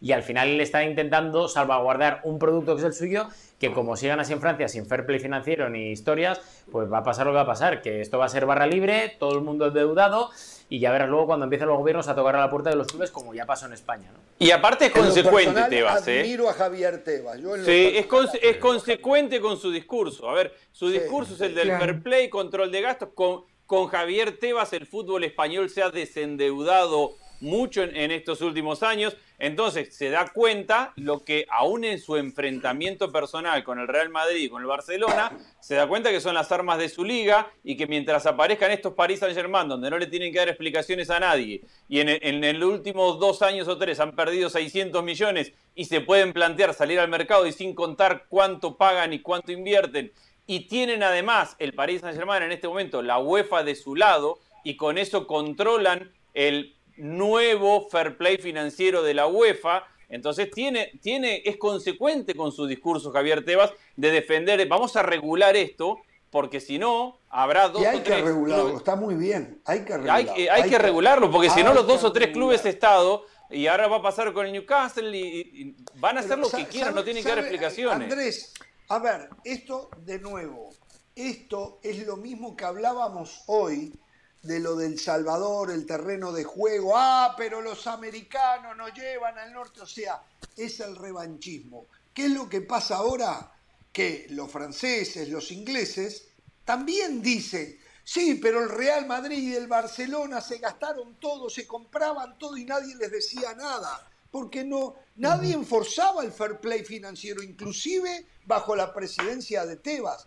Tebas cambió ya siendo presidente de la liga y está bien que lo haga. Y hay que dejar el pasado para tener un mejor futuro. Pero también en Europa están con el revanchismo y es lo que yo digo, por eso todavía tenemos guerra entre los pueblos, ¿no? Porque no dejamos el pasado para poder mirar hacia adelante. Bueno, y porque todo y porque todo tiene un límite, Jorge, porque una cosa es el que invierte, una cosa son los negocios de Florentino que de repente todos no vienen del fútbol y que se aprovecha y se paga un favor con otro y los préstamos de los bancos porque tiene su constructora, pero yo sí entiendo la preocupación de Tebas de decir hasta cuándo va a llegar esto, porque cuando hablamos de equipos Estado es, es, es, una, es una hiperinflación, es, es, un tema que no, que no tiene control y a mí sí me parece que se ha salido del control y entiendo el planteamiento de Tebas, es decir, entiendo lo de la casa de cristal y, eso, y, esa, y eso que, ese paralelismo que tú tienes que hacer, pero sí me parece que llegamos a un nivel preocupante, porque lo del Real Madrid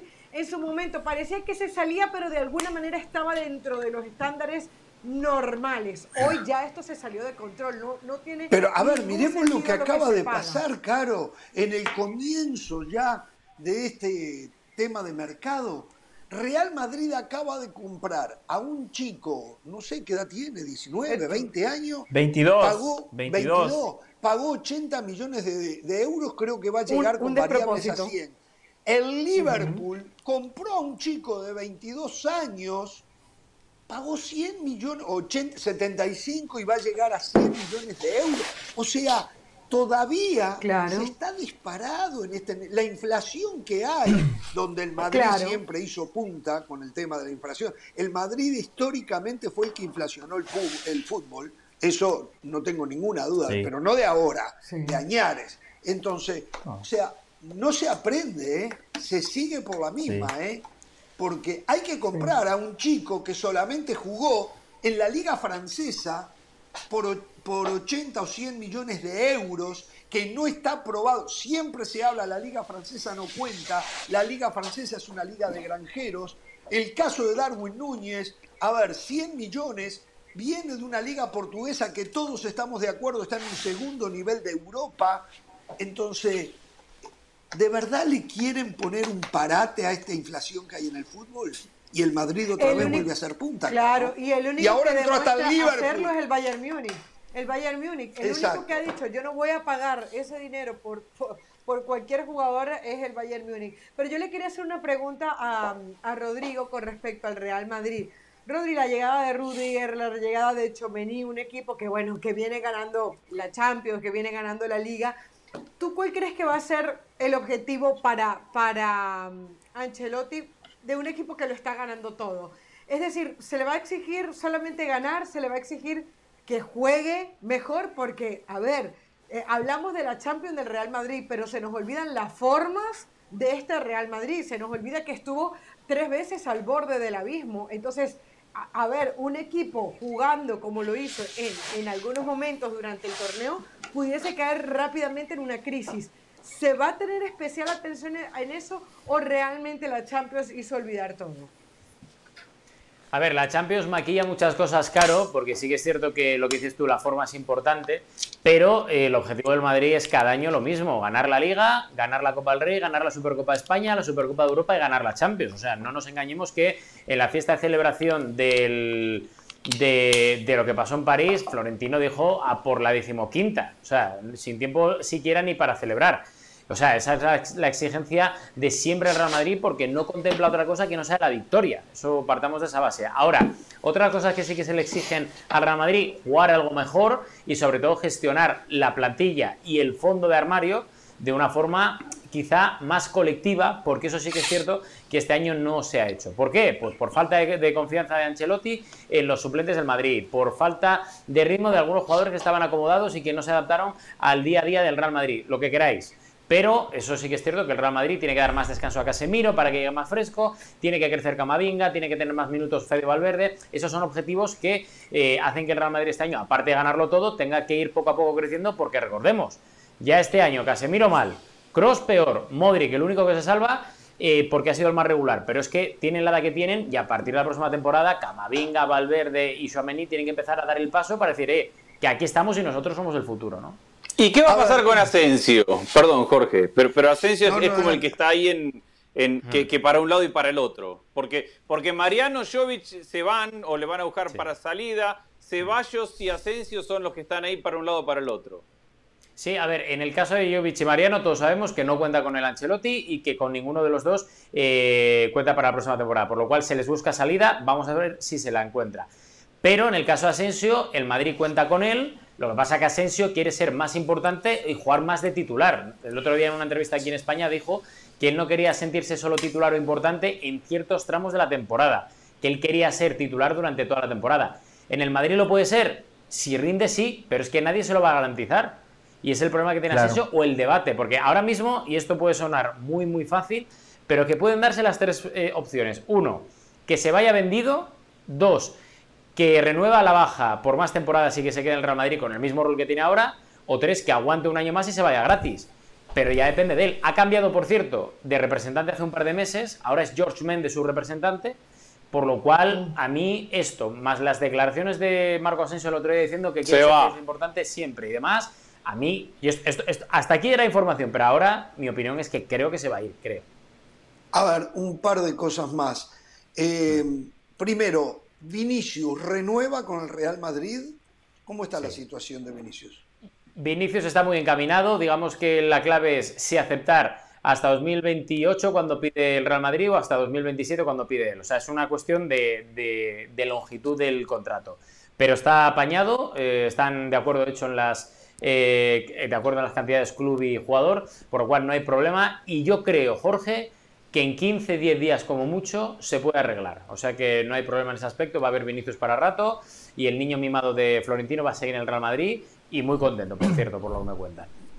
Em, todavía no empezó la pretemporada, pero se me ocurre, por lo que decías recién, que eh, Valverde ya no va a poder seguir, sí la podrá cumplir eh, ocasionalmente la función de un eh, casi extremo por afuera o un mediocampista por afuera y de repente un lateral. Pero creo que a esta altura ya es hora de que Valverde ocupe el lugar de Tony Kroos o de Modric, principalmente del alemán, ¿no? Parece que ya a esta altura, si no el Real Madrid está desperdiciando un jugador que en la selección uruguaya juega muy diferente y es el dueño absoluto del equipo. Yo creo que a Valverde, Jorge, primero, le faltó eso que le pedían desde el Real Madrid, es decir, que diera ese pasito hacia adelante para decir, aquí estoy yo, que creo que este año lo ha dado en el último tramo, cuando le han respetado las lesiones. Otra cosa, Valverde, eh, aparte de potencia física, buen toque de balón, creo que ha demostrado tener ese liderazgo y esa personalidad que necesitas para jugar en el Real Madrid. O sea, eso es un ADN que solo tiene él en ese centro del campo. A partir de aquí lo que necesita es que le respeten las lesiones, tener más continuidad y sobre todo darle 25-30 partidos que creo, creo que es la intención por lo que me cuentan desde el Real Madrid, que tiene Ancelotti con él, para decirle, oye, vas a jugar no solo en eh, momentos casuales o para cuando haya una lesión de algún compañero, sino que vas a jugar más de seguido. Y lo que me da la sensación es que vais rotando mucho en la posición incluso de Modric y la de Cross, que vais rotando dependiendo de, del rival, del esquema táctico y sobre todo también del estado de Camavinga, que es un jugador que también está un poco como Valverde, que ha demostrado muchas cosas este año y que son los dos tíos que se tienen que, que, digamos, rifar ese puesto bien de Modric, bien de, de Cross o bien de los dos, ¿no? Bueno, y voy a eh, recurrir a ti. Sí, adelante, José, adelante, adelante. No, pensé que ya lo iba a despedir antes que se vaya Rodri. Eh, arrancamos el, segmento con usted hablando de la necesidad que tienen los equipos de generar recursos, no nada más los equipos, las ligas. En el verano, Rodri, el próximo mes aquí en Estados Unidos se va a jugar ese clásico entre Real Madrid y Barcelona. El que se jugó en Miami fue un éxito total. Rodri, tuvimos la chance de estar ahí, gente que pagó más de 500 dólares por un boleto. Ahora hay boletos que se están vendiendo en 900 dólares. Claramente la liga tiene dos grandes marcas, Rodri, y sobre ese clásico que se va a jugar en julio, la liga recibe 0 euros, 0 dólares.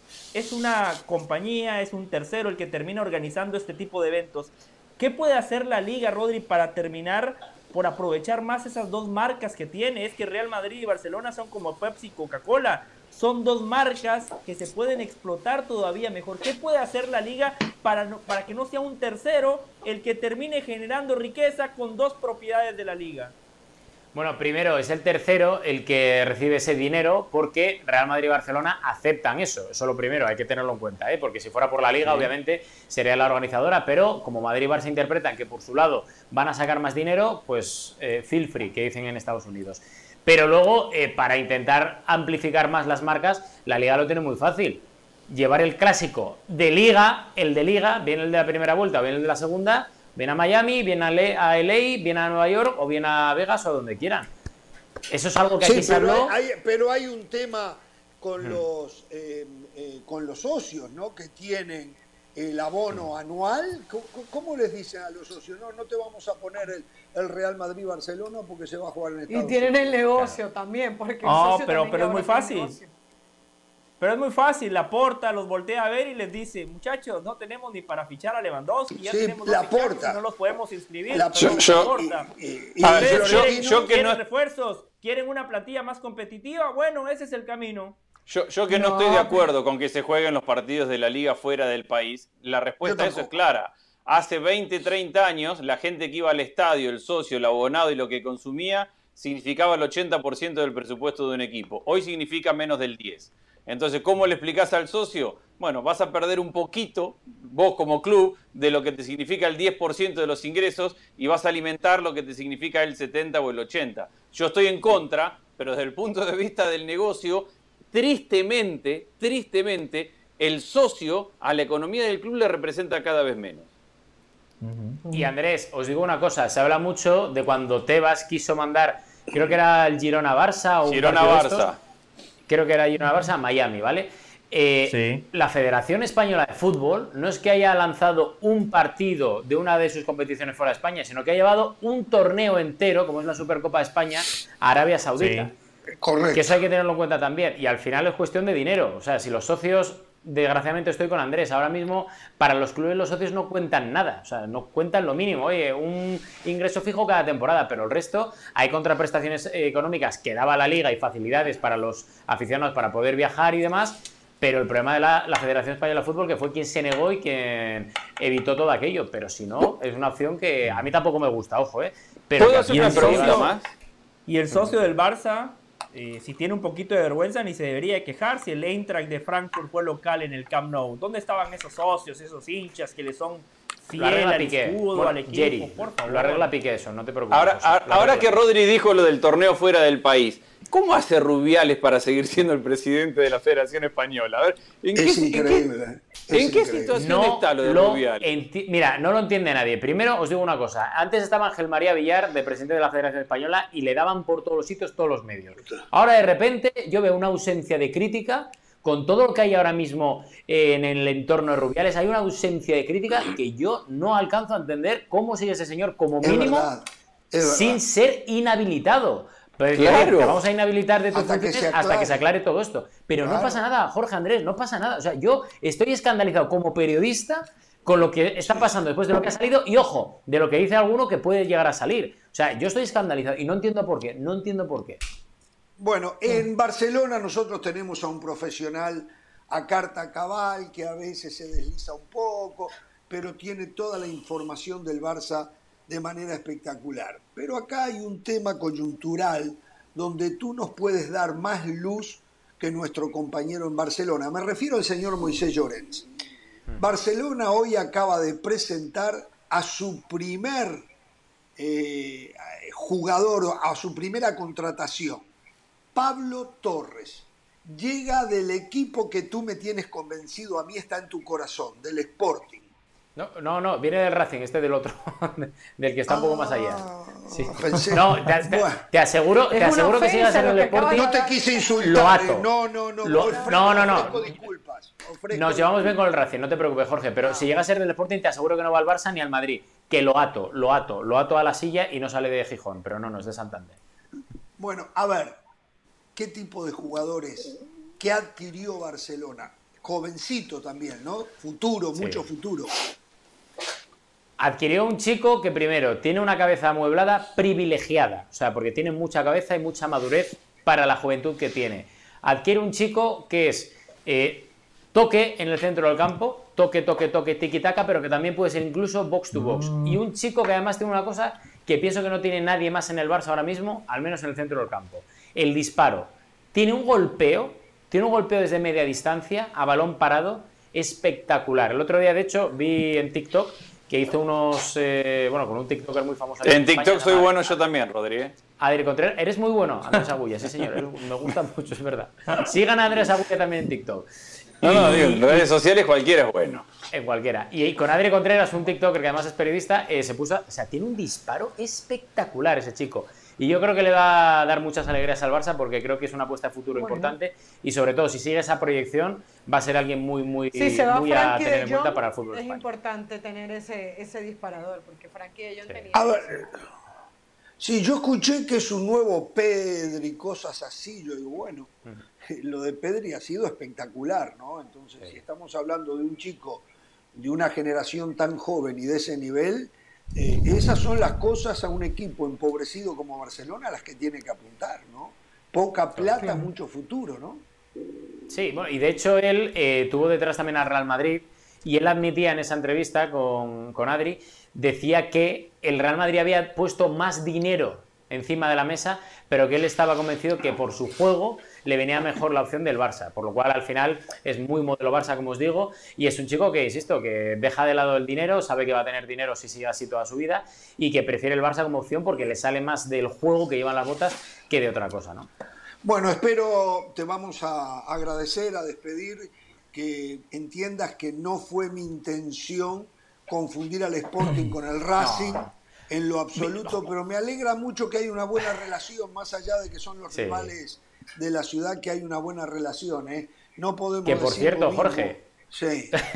una cosa, el Sporting está a punto de ser comprado por el grupo Orledi, ah, que son los dueños de Santos Laguna y de, y de Atlas. Y de Atlas. Y de Atlas. Van a estar igual, igual puede ser Rodri. la reconciliación. Van a estar en buenas manos. Igual puede ser la reconciliación con Moisés Llorens, que ahora como es cliente del Atlas y ahora vamos a ser compañeros del Atlas en el Sporting. Ojo, ¿eh? Ah, de verdad, miren, miren cómo todo da vuelta, qué bárbaro, ¿eh? de verdad. ¿eh? Allí puede haber una forma de, de, una buena conexión con Moisés. Un abrazo, Rodri, muchísimas gracias por todo el informe. ¿eh? Gracias, Rodri Faiz. Rodri Faiz desde Madrid entonces nos pone al día de lo que pasa con el Real Madrid, de lo que pasó con el Atlético de Madrid, de la realidad de la Liga Española y un Javier Tebas que a mí me encanta. Eh, estoy de acuerdo en lo que decía Andrés, me parece que es un hombre que no solamente habla, sino que ejecuta y hace lo que dice, eh, y por lo menos no sé qué tanto éxito va a tener. Tengo miedo que en algún momento pierda la batalla ante otros. ¿Cómo que no sabe? Que no tengan tantos escrúpulos. Hablo del Manchester City, del Paris Saint Germain, del Newcastle. No, es que el, problema, Jorge, que tiene que sus y, va a tener que aflojar la cuerda para que, es que sus propios competir. Claro, es que sus propios equipos le están reclamando. A ver, ¿cómo podemos competir? Con aquellos que no tienen este tipo de control, porque el fair play financiero de la liga es distinto al de la UEFA y al de cualquier país, es mucho más estricto y ha sacado a los equipos de deuda. Pero ahí están los equipos diciendo, a ver, ¿y cómo hago para mantener un plantel de primer nivel que compita, que gane, si no tengo las mismas reglas que los otros? Por, por, eso va Tebas ahora ante la justicia y por eso está preocupado por, por esto. Él quiere mantener la sanidad económica por un lado, pero tiene que mantener que sus equipos sigan ganando.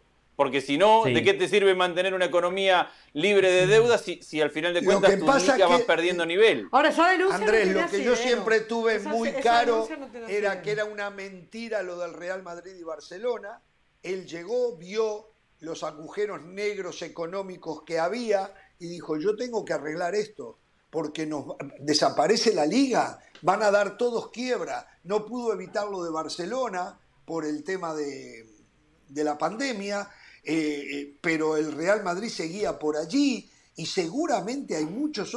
Yo, el Atlético de Madrid, tengo mis serias dudas, lo que pasa es que como son inversionistas absorben las pérdidas, pero seguramente el Atlético de Madrid en el flujo de caja tiene un desbalance, unos números rojos grandes así, ¿eh? con lo que solo le pagan al Cholo Simeone, el técnico Igual, del mundo. Igual esa queja de Tebas sabemos que no va a proceder, hace lo correcto, creo que hay un sentimiento generalizado que los equipos Estado eh, no le hacen bien al fútbol, pero la queja va hacia la UEFA. Hoy Al Khelaifi es uno de los principales aliados de la UEFA, entonces sabemos que no va a pasar absolutamente nada. Ante las ópticas, Tebas hace lo correcto porque está protegiendo los intereses de la liga, pero dentro de esa liga los dos equipos más poderosos, Real Madrid y Barcelona, de alguna manera están enfrentados con Javier Tebas. Entonces eh, es difícil que Javier Tebas tenga peso político cuando eh, las dos marcas más importantes de la liga que él preside van en un camino opuesto al que él propone, entendiendo que el de Tebas es mucho mejor, ¿no? Porque propone eh, una economía mucho más saludable, no nada más para el Real Madrid y para el Barcelona, sino para todos los equipos de la Liga de España.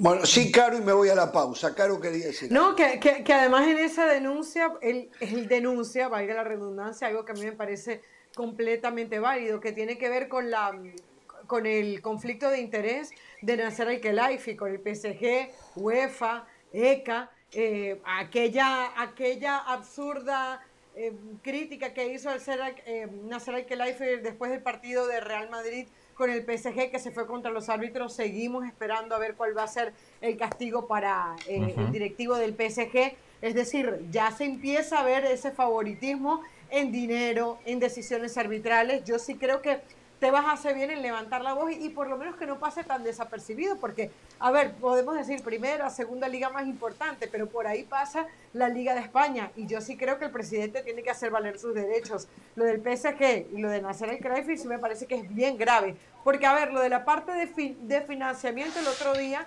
eh, respondió Seferín, Alexander Seferín, el presidente de la UEFA, más o menos con algo que decía José, y decía que le dio la vuelta el tema, dijo, no sé de qué se quejan si al final es lo mismo que ellos hacían, es decir, eso es una queja sin asidero, ahora lo de... Claro, es lo mismo, como ellos lo hacían, yo lo hago, es lo de Claro, claro. Claro, pero, pero, pero aquí eres el juez. Lo hacían y lo hacen. Eh, aquí eres el juez y estás tomando parte, y es lo que no debería hacer.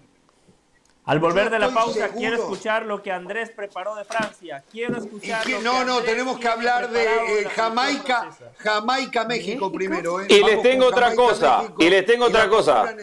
eh. y les puedo ir al tema de Javier Tebas y voy con usted, Andrés.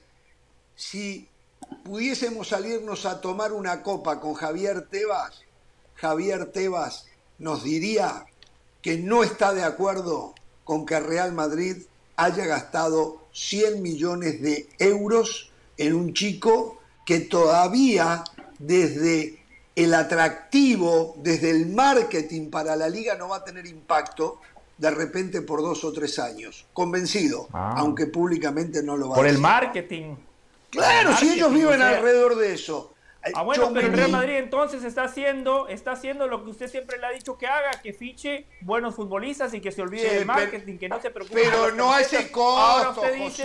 que, que hay que criticarlo No a ese eso, por favor, costo, no a ese costo de Darwin Núñez. Es, es- es- es- ahí hay un despropósito. Es que- es que el eh, precio que le está poniendo el Real Madrid- de plata.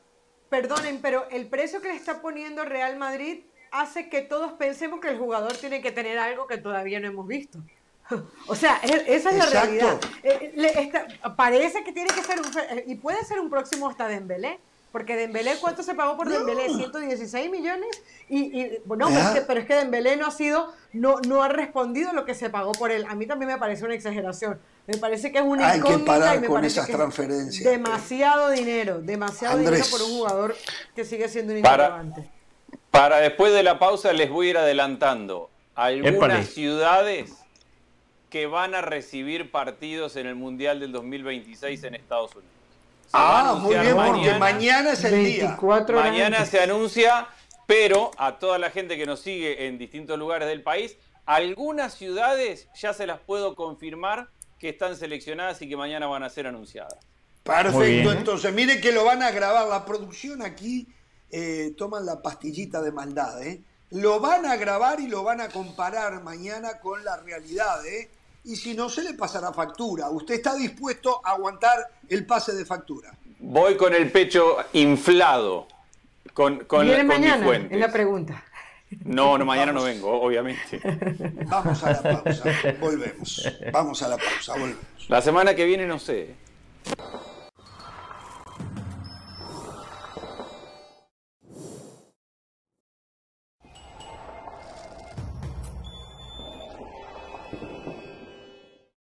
Seguimos en Jorge Ramos y su banda. Recuerden que ESPN Plus tiene todo lo mejor del mundo del deporte. Vamos ahora con otros deportes, con Sebastián Martínez Christensen que nos trae todas las novedades. Adelante, Seba. Un abrazo grande, Jorge. Seguimos con todos ustedes aquí en ESPN Plus, juego número 6 de las finales de la NBA. Los Boston Celtics estarán enfrentando a los Golden State Warriors que están a un triunfo de un nuevo campeonato aquí mismo en el TD Garden el jueves. Lo podrán disfrutar a través de las distintas plataformas de ESPN. Pero hablemos un poquitito de este conjunto de Boston, que está de alguna manera en una situación familiar, con su espalda contra la pared. Tres veces en esta postemporada han enfrentado juegos potencialmente eliminatorias y las tres veces han salido airosos. Pero para que suceda en una cuarta ocasión, mucho tendrá que cambiar para este equipo de Boston. Siempre hablamos de pequeños detalles que hacen grandes diferencias. Fallaron 10 lanzamientos libres en el juego anterior y esa ecuación no se puede repetir. Pero aún más importante será cerrar bien los partidos. El último cuarto, en los últimos dos encuentros, trajo viejos recuerdos y de los malos para el conjunto de los Celtics, que a lo largo de la temporada han tenido problemas para cerrar partidos y que en los últimos dos partidos lo mismo volvió a ocurrir. El foco está puesto sobre Jason Tatum, está claro porque él es la estrella de este equipo y tiene que ser sobre todo más eficiente. En las palabras de Ime Udoka, cree que el equipo por momentos se quedó estático y que sobrepenetraron, que un dribleo de más, dos dribleos de más te puede meter potencialmente en problemas y generar pérdidas que también han sido un dolor de cabeza para Boston a lo largo de estas finales. La realidad es que me llamó la atención el hecho de que Ime Udoka mencionó la palabra fatiga en múltiples ocasiones. Es normal, a esta altura de la temporada están todos cansados, pero sí vimos una carga inusual de minutos a los titulares, una rotación mucho más corta por parte del equipo de Boston. Así que me pregunto si habrá más minutos para Eric White, más minutos para Peyton Pritchard, más minutos para Grant Williams en este juego número 6 para que sus estrellas, en las palabras de Ime Udoka, lleguen más frescas al final de partido. Muchos ajustes a realizar. Boston enfrenta un partido eliminatorio en este estadio donde tiene récord de 6 y 5 en la postemporada. Es ahora o nunca para un equipo de los Celtics que antes ha demostrado estar a la altura de las circunstancias. En estos últimos dos juegos, no tanto, y tendrán que adaptarse si no quieren ver a los Golden State Warriors alzar el trofeo Larry O'Brien en su propio estadio. Recuerden, este jueves, juego número 6 de las finales de la NBA, Golden State Warriors ante Boston Celtics por las distintas plataformas de ESPN. Ahora rezamos con ustedes a Jorge Ramos y su banda.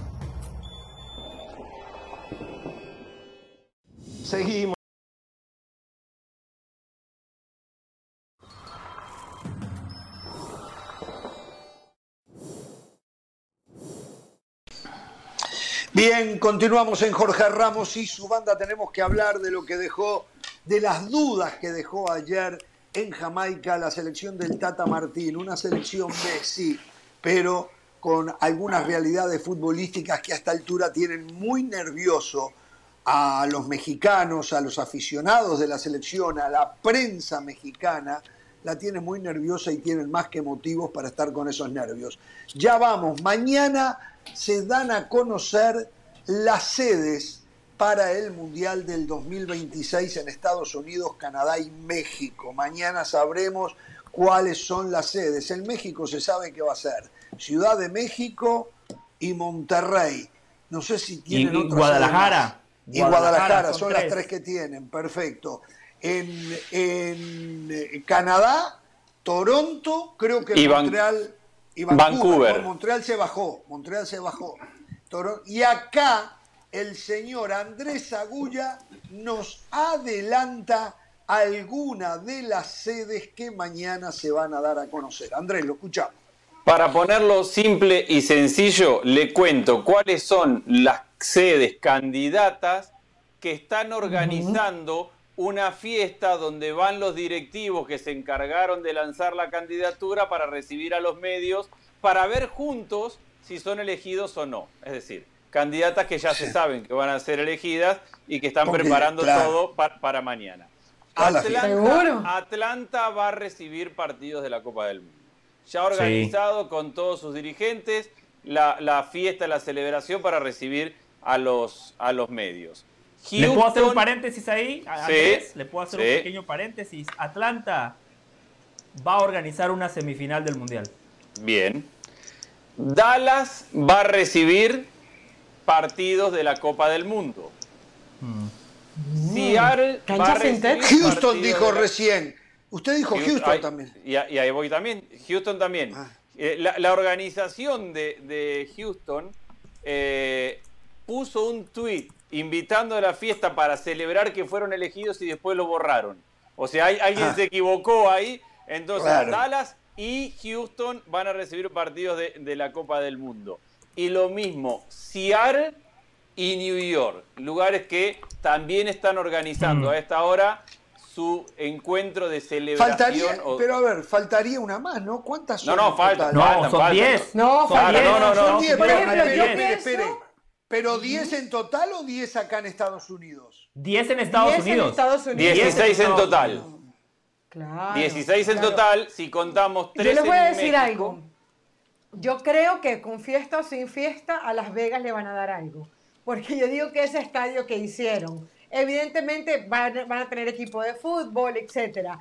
Pero con lo que estamos viendo que está pasando con el Real Madrid Barcelona, lo que significa la ciudad, etcétera, yo creo que Las Vegas algo va a Claro, sí, sí, y es otra verdad. Cosa, Andrés, Y otra cosa, Andrés, yo recuerdo que estaba en Madrid un día que hicieron tremenda fiesta para eh, los Juegos Olímpicos, tener la decisión. Y la gente se fue triste de la fiesta. Cantó Bisbal, de todo, y al final no se lo dieron. Es decir, ojo, ¿no? Hay veces que se organiza fiesta y no pasa nada. Pero, a ver, puede, ser un indicio. Las Vegas, Los Ángeles, Miami, yo creo que van a estar allí. Los Ángeles, Miami también, sí.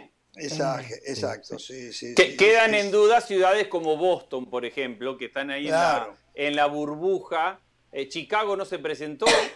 No, Chicago no se eh, presentó. No, presentó candidatura. Entonces, hay todavía cuatro o cinco ciudades que quedan ahí en una burbuja con lugar para una, probablemente. Y un tema Primero que, todo... va a pasar en Los Ángeles. Los Ángeles hoy no tiene un estadio. El estadio que hay, el nuevo estadio que hicieron para el tackleball, no tiene las dimensiones necesarias para insertar ahí un terreno de fútbol. Para el taquebol está bien, pero es muy angosta. Entonces, tendrán que hacer una refacción en la parte baja, que seguramente va a costar varios millones de dólares, eh, o se edificará otro estadio, no lo sabemos, ¿no? Sí, José. Mm.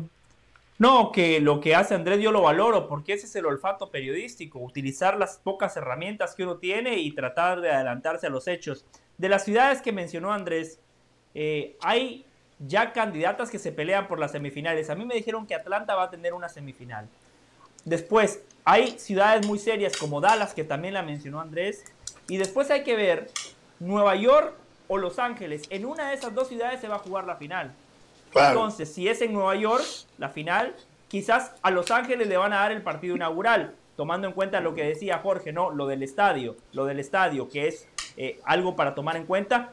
Pero creo que los estadounidenses, con cuatro años para corregir el problema y con plata, creo que le pueden encontrar la vuelta a ese problema que ya planteaba Jorge, porque ese estadio de los Rams es impresionante. Ahí juegan los Rams y los Chargers en Los Ángeles. Es primer mundo. Yo fui ahí a un concierto. Es de lo mejor que me ha tocado ver. También fui a, ver a en Las Vegas. No, no, no. Fui a ver a BTS, Jorge. BTS. ¿Eso qué es? BTS. Es, ¿Y eh, usted, como el Real ¿Usted habla coreano? Me dicen que es una banda coreana. ¿Usted habla coreano? ¿Come arroz con palito? Fui a, fui a Seúl, Jorge, fui a Busan, eh, todo lo que usted quiera conocer de la cultura O sea, usted es un fan de BTS. Usted es un fan de BTS. Yo no. Yo no, Jorge, mi esposa es, pero como buen marido, nada más agacho la cabeza y voy, disfruto del espectáculo, no, hago preguntas. Soy un tipo feliz, Jorge, soy un tipo feliz. Les, doy un dato, les doy unos datos. A ver, por ejemplo, para tener más claro, de esas 10 ciudades hay 16 candidatas, 6 se van a quedar fuera. Atlanta, ya lo dijeron ustedes, Boston, Cincinnati, Dallas, Denver, Houston, Kansas City, Los Ángeles con dos estadios, Miami, Nashville, Nueva York, Orlando, Filadelfia, San Francisco, Seattle y Washington. Esas son las 16 candidatas. A Estados Unidos le corresponden 60 partidos de los 80, ¿ok? Van a ser 20 entre México y Canadá. 60 son en Estados Unidos. A ver, bueno, mañana vamos a ver todo esto, mañana es el día y al momento que se estén dando a conocer, nosotros lo vamos a estar dando a conocer también. ¿eh? Bueno, muchachos, em, no sé si José, por ejemplo, tuvo, tuvo la oportunidad de ver ayer el Jamaica-México, que se jugó en Kingston porque usted estaba en San Salvador y de repente no tenía... Mi parte. Bueno, un discreto partido de fútbol con un primer tiempo para el olvido de la selección mexicana, donde el Tata Martino sigue buscando alternativas. Está claro que el Tata reconoce que no aparece el equipo, no está convencido de lo que les pide para los jugadores que tiene. Ayer, por ejemplo, aunque jugó con un 4-3-3 en el inicio para la fotografía y todo, gran parte del primer tiempo lo termina jugando con Luis Romo incrustado entre los dos zagueros.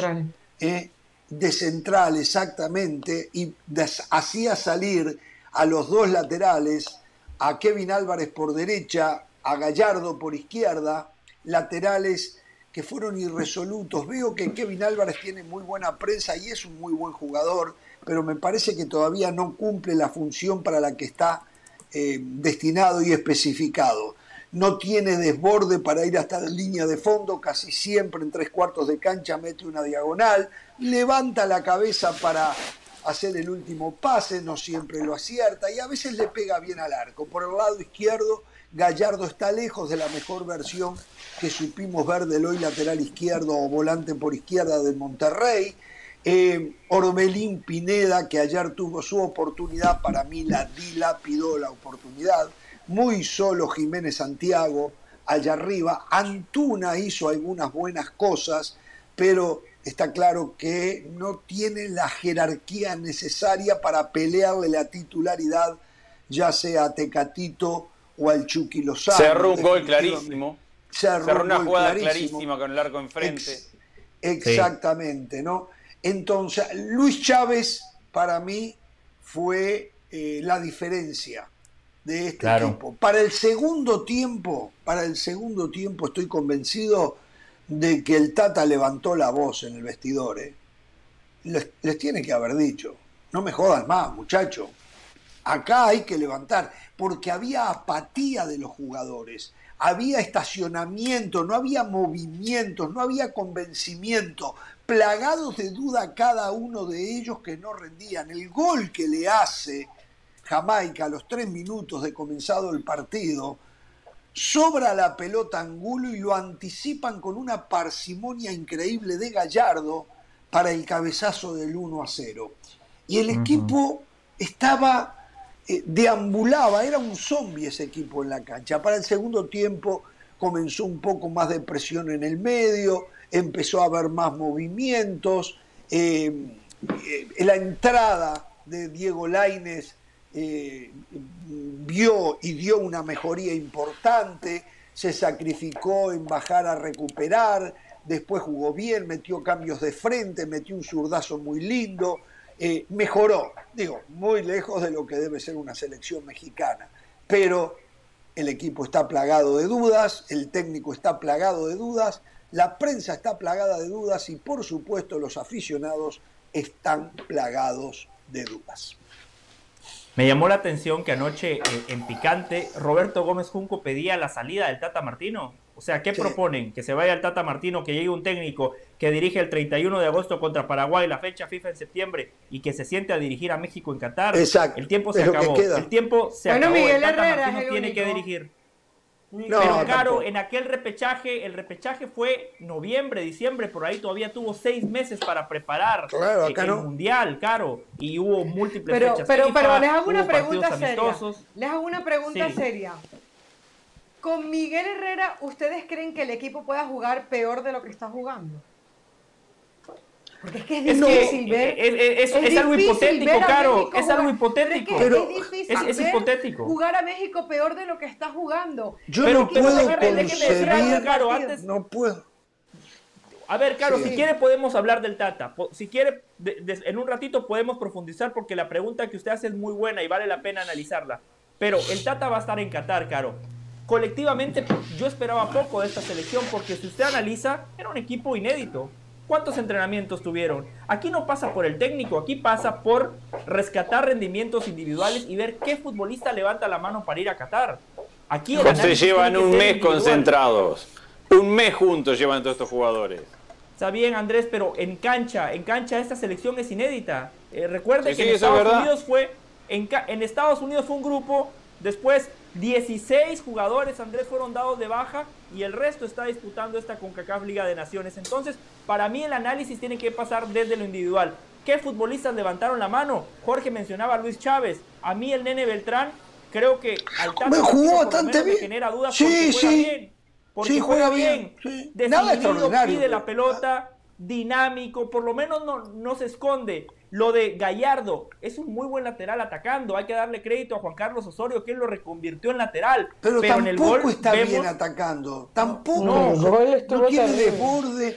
No, Ya no, lo no, sé. no. Ya, y, y estoy de acuerdo, pero lo que digo es que Gallardo en líneas generales es muy bueno atacando, porque él es un extremo, él es un volante por izquierda, esa es su posición natural. Juan Carlos Osorio lo reconvirtió en lateral y en un gol como el de anoche, ahí se nota la falta de Retratado, oficio. sí. Exactamente lo que dice Andrés, retratado. Ahí es la falta de oficio que tiene que tener un lateral. Perdón, nominal. perdón, José. Después, ¿Te puedo hacer una pausa? Sí. En esa jugada, claro. él tenía al jugador de Jamaica referenciado. Y el jugador de Jamaica se lo pasa por el frente y ahí, cabe- y ahí mete el gol. O sea, ¿dónde está la concentración del jugador? ¿Dónde- Porque no es... A ver, lo de Osorio ya sucedió hace un tiempo atrás. Ya este jugador jugó mundiales, este jugador ha hecho todo el proceso del Tata Martino. A mí me parece increíble ese tipo de desconcentraciones. Quería hacer la acotación con lo de Gallardo. Sí, claro, desconcentración de Gallardo, falta de oficio, coincido plenamente. Diego Laines tiene que ser el cabrito arellano de México en 1998. Diego Laines no está para ser titular, pero está claro que cuando entra en el segundo tiempo por la juventud, por la anarquía, termina siendo un revulsivo importante. Ese es el rol de Diego Laines en esta selección. No está para ser titular. Y después coincido, hay muchos futbolistas que para mí anoche no pasan la prueba, que ni siquiera muestran ganas de estar en Qatar. Después si quieren podemos hablar del Tata Martino, pero para mí hay futbolistas que desperdiciaron la oportunidad. Destaco a Chávez, a Beltrán, Laines como revulsivo y creo que Antuna al final de cuentas por la velocidad que tiene le va a alcanzar para meterse en la lista final. Mm, A mí me parece, yo, yo creo que la radiografía del partido ustedes la, la han hecho muy bien. Yo le agregaría eso que es más de lo mismo México porque cuando tiene el balón es, es intrascendente en ataque. Este equipo es capaz de tocar y tocar el balón y no tener nada de profundidad. Y me parece que lo preocupante de todo esto es que se cambian los nombres y el funcionamiento es exactamente el mismo. En estos últimos seis partidos que, que tuvo México, apenas se ganaron dos partidos, uno de manera contendente ante Surinam, Surinam y el otro ante Nigeria, dos goles por uno, y, de ese y, y de ese 1-1 saliste porque marcaron un gol en contra. Entonces yo lo que veo es que cuando te enfrentaste a verdaderos rivales como Uruguay, no solamente perdiste 3 a 0, sino que te pasaron por encima y ha podido ser una goleada de escándalo parecida a la de Osorio con Chile. Con Ecuador, bueno, ahí más o menos la cosa mejoró, pero yo no sé si realmente eh, en ese partido Ecuador había mostrado todo lo que tenía, más allá de que habían jugadores importantes. Entonces a mí me parece muy triste que México se tenga que conformar con lo que tiene porque esto es lo que hay.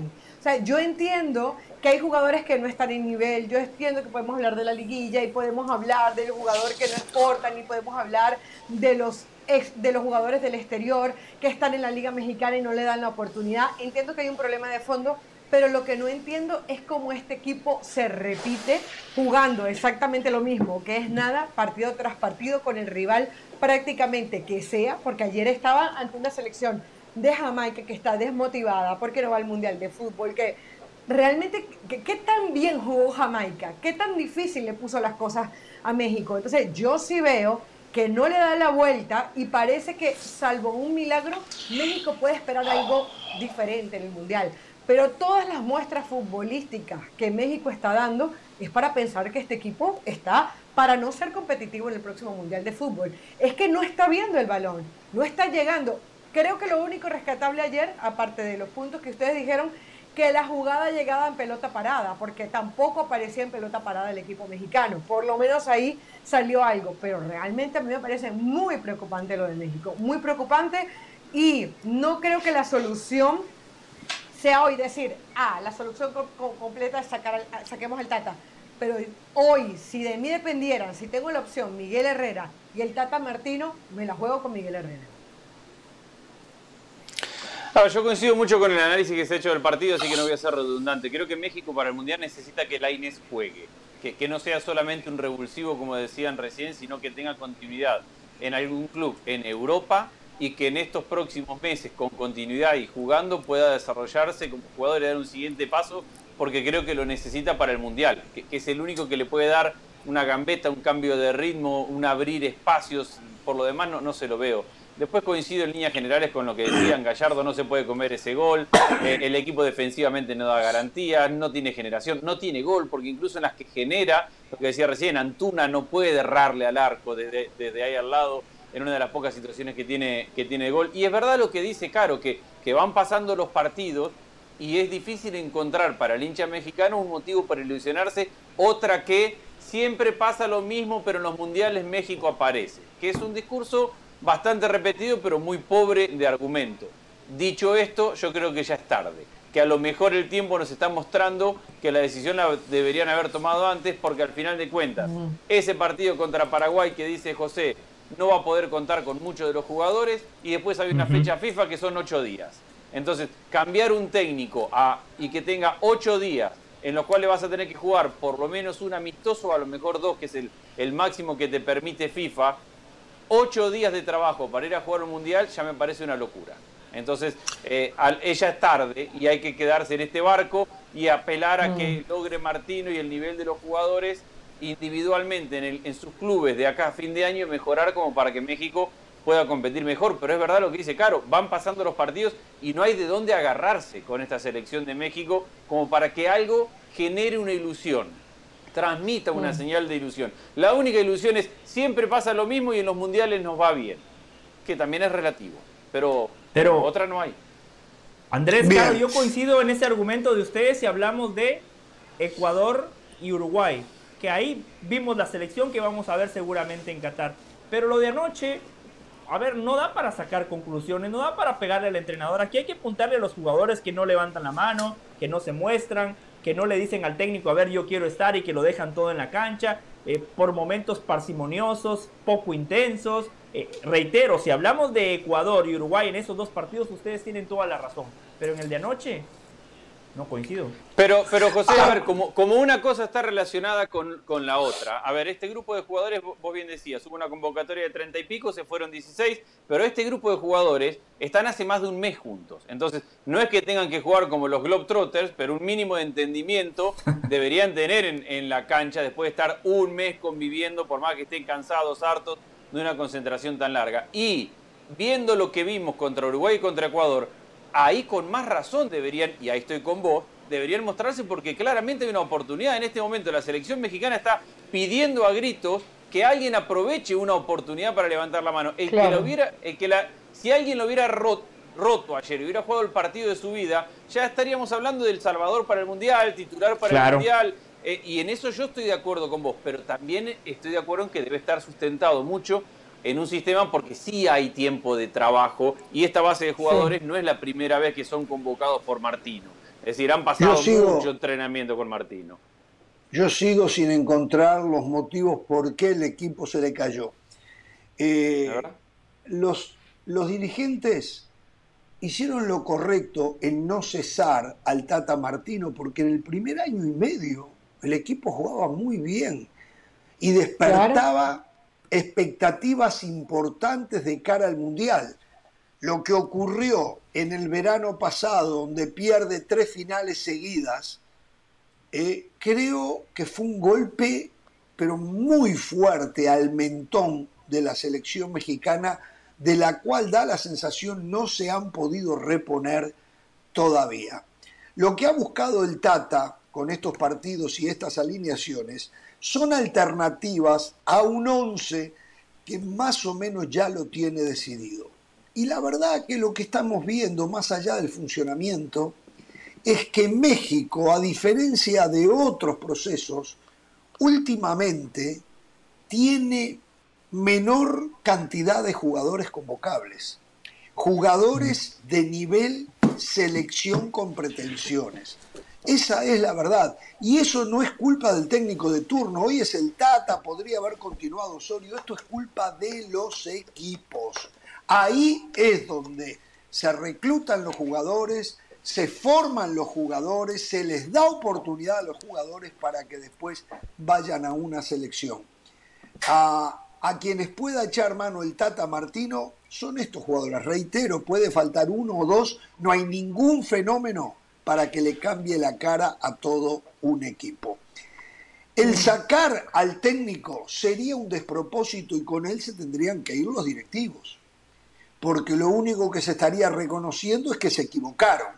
Y a la vez se desecharía todo el trabajo, bueno o malo, pero trabajo y plata que costó eso durante tres años para última hora buscar a un bombero. Sería una imagen irreproducible sería una muestra de que no saben dónde están y no saben dónde estar parados. Eso lo puede pedir un aficionado que no tiene la obligación de hacer un análisis profundo. A esta altura, y ya desde hace un tiempo a esta altura, no se podía cambiar de técnico. No se podía porque no puede estar en tela de juicio de si el Tata sabe o no sabe porque sabemos que sabe. Acá hay una realidad. A lo mejor el Tata sí tuvo problemas para adaptarse, adaptarse a las limitaciones con las que cuenta hoy. Entonces, eh, a lo mejor, porque no estoy eh, quitándole responsabilidades al técnico porque las tiene, eh, y bastante, y bastante. Pero lo cierto es que acá hay una muestra clarísima de que hace falta un trabajo diferente en México. Y lo que pasa es que después viene el Mundial llegan a, octavos de final y hasta de repente en un golpe de suerte tienen hasta el quinto partido. Pero la realidad sigue siendo la misma. ¿eh? Cuando regresen del Mundial van a seguir habiendo escasez de talento de nivel alto porque hay muy poca formación, algunos equipos la hacen, pero hay muchísimos que no la hacen, poca oportunidad para esos jugadores que tienen talento de desplazar a los extranjeros y poderse mostrar y tener eh, eh, tiempo para mostrarse y no que tengan que entrar el domingo y romperla y ser el mejor jugador de la cancha para que les puedan seguir dando oportunidades. O sea, hay una serie de factores que tiene en este cono de sombras al fútbol mexicano. ¿eh?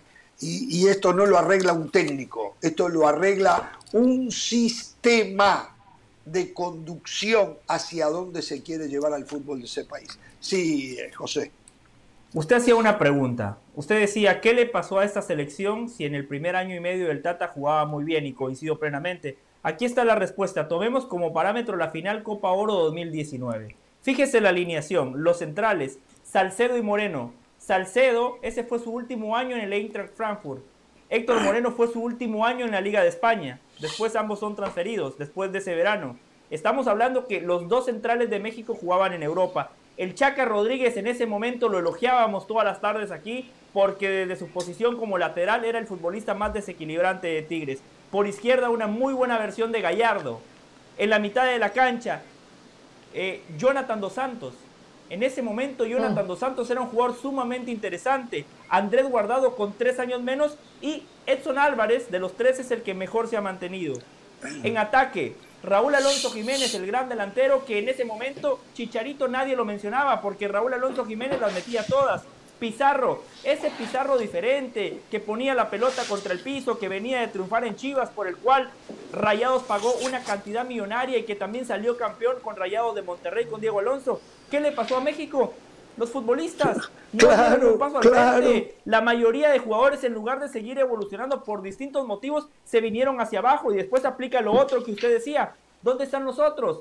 Si un jugador tiene un mal rendimiento, hay oportunidad para el suplente o para el tercer, el tercer futbolista y no aparecen. Ese es el problema del fútbol mexicano. Sí, y aparte coincidamos en la medida. Eh, perdón, en, eh, perdón, en lo que decía José, en Estados Unidos pasó lo opuesto los jugadores han dado un paso adelante, han, han sido exportados muchísimo más, juegan en los equipos que están en Europa, todo lo contrario a lo que pasó con los que, mexicanos. Si quiere hacemos el repaso a Estados Unidos. Breve, perdón Andrés. Stephen, hoy juega en el Manchester City. No es titular, pero está en el Manchester City.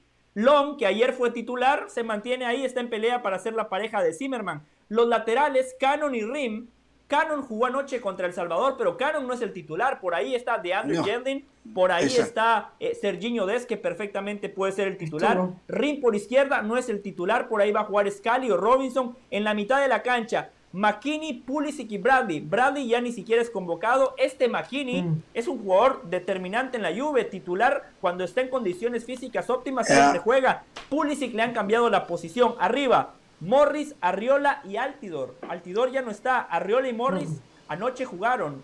Ambos ingresaron en la parte complementaria. Pero hoy los titulares, ¿quiénes son? Gio Reina, Brendan Aronson, Tim Wea. O sea, Estados Unidos se ha rejuvenecido y ha aparecido una nueva camada en México, ¿no? México no tiene. Es que es como consecuencia de lo que escuchamos. Cada mundial el día que queda eliminado México, y, se acordarán cuando pasó en el último mundial, que en todas las mesas cuál era el debate, qué tiene que hacer México, cómo se nos escapó un grupo donde le habíamos ganado a Alemania, le habíamos ganado a Corea del Sur y lo teníamos que ir a cerrar con Suecia y nos comimos tres y eso nos terminó significando jugar con Brasil, así no podemos jugar el quinto partido.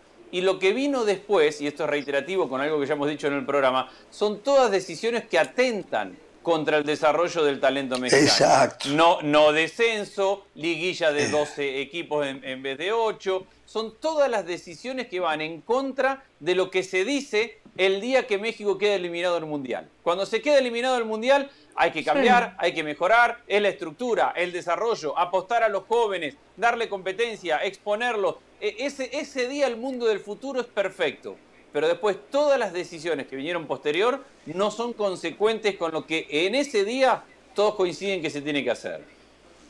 Totalmente de acuerdo, totalmente de eh, acuerdo. Que, solo Acá la solución lo tienen los directivos y no el técnico de turno. Fíjense que, por ejemplo, ayer en el, después del partido decía el Tata Martino que le daba un poco de, de, cosa, ¿no? Con, por ejemplo, con un jugador como Lira que no podía ver minutos. Y hasta eso le ha jugado en contra el Tata Martino. Como está luchando siempre en contra en los resultados, como los partidos no los juega de manera tranquila, tampoco la prueba de esos jugadores puede ser la mejor. Siempre entra el jugador con presión, siempre entra el delantero eh, Jiménez, Henry Martin. Pero esa es la oportunidad, Caro. Pero sí, totalmente. El jugador tiene que aprender a convivir con eso. Si no tenés personalidad. No, totalmente. Eh, nadie te llama en el mundo ideal y te dice, mira, brilla, y, todos te van a ayudar a que brilles. Sí, en, totalmente, pero por eso es donde tiene que aparecer el jugador.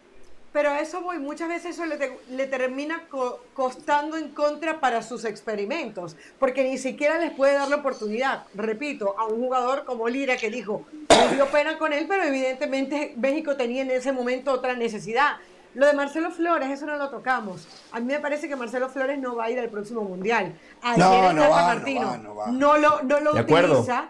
Entonces, evidentemente, eso eh, ayer era el partido para usarlo, me parece a mí. El Tata va a llevar. David Medrano, el periodista David Medrano, hoy informaba que el Tata tiene la idea, lo mismo que había hecho Argentina con, con Peckerman, no, con Peckerman no, llevar una selección, creo que lo hizo... Un sparring. Un sparring, 13 jugadores de 18 años allí va a ir mm. Marcelo Flores. Allí va a ir Marcelo Flores. pongamos un poco de contexto. Es selección, Argentina. Pero ¿qué selección seria del mundo está buscando un chico sub-23 que una vez fue al banco de un equipo de Premier League para que le salve el mundial? Pero que seamos justos con el pobre chico, porque le están haciendo creer al pobre chico que es el salvador. Entonces él va y agarra la pelota para patear el penal pero es que piensen en, en, Croacia, en Alemania, en Argentina, no, está en Uruguay. Para, ¿Quién va a buscar yo, esto yo en su momento, Andrés, dije, si van 26, que le den un cupo, pero no para que jugara, sino para yo que conviviera. Pero ¿sabe una cosa? Llevando de sparring a 13 jugadores, entre los que iría él, ya está más que bien. Lo único que yo pedía era que el chico empezara a acostumbrarse a estar con la selección mayor, a vivir desde adentro lo que es un mundial y adquirir esa experiencia y no dilapidar la oportunidad. Pero con esto que nos dice el periodista David Medrano de que el Tata está pensando en llevarse a 13 chicos eh, como sparring del primer equipo, ahí perfectamente pero, el problema es no está para jugar ni para solucionar nada. yo estoy de acuerdo con vos y esa sería la forma ideal de manejar un talento emergente que tiene México, porque el chico es bueno y, tiene talento y es una forma...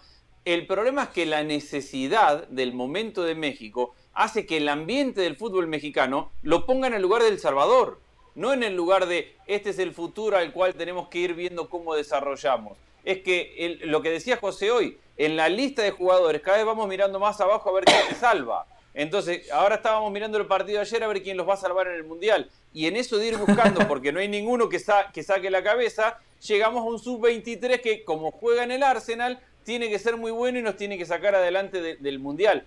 Y creo que eso no, no creo, no pasa en ningún otro lugar del mundo y se le está cargando mucha presión a un chico y ojo con cómo lo manejan. No es la forma ideal. César Caballero nos está informando, perdón, que América está buscando, mire, esto, este es otro tema, ¿no? Eh, eh, cada vez vuelven más a casa y no está mal. Eh, América está buscando a Néstor Araujo. el Celta de Vigo ya tiene una propuesta, nos está diciendo Caballero. Se está estudiando y hay posibilidades, están diciendo desde adentro del Celta de Vigo. desde adentro del Celta de Vigo también tanto el señor Mourinho, presidente del Celta, como el Chacho Caudete, el técnico del equipo, entienden que no hay posibilidades para Orbelín Pineda. Le están diciendo a Orbelín Pineda que no va a jugar en el, en el Celta y que tiene que buscar alternativas. No le costó nada al Celta, más allá del contrato que tiene firmado, por el salario que sea. Yo no creo que deba ser un salario tampoco estratosférico que seguramente en México se lo van a poder pagar, porque lo que decía Andrés los otros días, en Europa se habla del AEK de Atenas, donde está el pelado Almeida que lo dirigió en Chivas. Si no, no tiene a dónde ir porque no se encontró, no? jugó, no lo conoce. Y, aparte, mira, Jorge, eh, eh, Araujo tiene 30 años y le queda un año de contrato. Si el Celta saca algo, le hacen un moño y lo mandan, porque dentro de un año dentro de un año se les va a ir gratis con 31 años. No, hay tanto mercado para un central de 30 años en Europa. Entonces, si, si hay una propuesta, para el Celta será totalmente beneficiosa. Y yo siempre cuento una anécdota, cuando cubríamos el fútbol italiano me encontré con Salcedo que jugaba en la Fiorentina. Y él tenía el sueño de seguir compitiendo y seguir luchando por un lugar en, Europa. Pero me decía, tengo ofertas de Tigre y de Monterrey que me pagan, pero mucho más de lo que me está pagando la Fiorentina. y después se fue al Eintracht de Frankfurt y eventualmente no resistió, porque cuando te buscan tanto y te dan tanto más de lo que cobras, y la Fiorentina y la Eintracht de Frankfurt no son equipos top de Europa, pero son buenos equipos para desarrollarse y para competir. Son equipos de mitad de tabla con aspiración a, meterse en Europa. Y no pudo resistir la tentación de la oferta que le hacían de Tigres y de Monterrey en aquel momento para venirse a México, porque la diferencia es gigantesca económicamente. Bueno, vamos a ver en qué termina esto. Preocupante, otra vez lo de México y sí, ya ahora le queda muy poco tiempo, hay que esperar que haya un despierte de una buena cantidad de jugadores, a lo mejor están agotados en estos momentos y eso vamos a ver. Eh, vamos a tener un mundial muy dinámico, ¿eh? Muy dinámico, porque va Para a ser mí el más dinámico y físicamente el, mejor por el correcto, correcto, correcto por la época en que y me ha llamado mucho la atención las palabras, por ejemplo, como las de Luis Enrique, como creo que desde hace mucho tiempo, bueno, a Brasil siempre la ponen como candidata y Argentina, evidentemente, pero por primera vez siento cierta unanimidad de la gente de fútbol en poner a Argentina y a Brasil por encima de los demás. Yo creo que puede Yo creo que Francia está por encima de lo que esté pasando. Medio escalón. Lo que pasa es que como el momento de Francia no es el mejor, evidentemente la Nations League no es la mejor, la mejor prueba de ello la Eurocopa tampoco le fue bien. Entonces hay muchas dudas porque de hecho se habla del virus PSG en Francia, ¿no? Eh, porque muchas estrellas, pero no terminan de dar. Eh, dicen las malas lenguas que Mbappé y, y, Benzema no se la llevan tan bien. No sé realmente lo que pasa con el equipo de The Champs. Creo que algo de eso nos tiene hoy a Bulla. Eh, Andrés. Pero, y, y, sabemos todos que el Mundial es otra cosa. Pero sí me llama mucho la atención, por lo menos lo que decía el otro día Luis Enrique, que lo dijo siempre en ese humor eh, que es un poco fastidioso, eh, como por responderle a la prensa y, puso a Argentina por encima y luego dijo Brasil para que no se pongan bravos los brasileros. Pero creo que corresponde un poco, Valdano también lo decía, lo decía en las declaraciones, que ve a Argentina y a Brasil como candidatos serios por lo que estamos viendo futbolísticamente de los dos equipos. A ver, yo, coincido con que Brasil y Argentina son candidatos, lo que no coincido es que estén por encima de los demás. Creo que es un análisis muy representativo del, momento. Para mí Brasil está por encima del resto.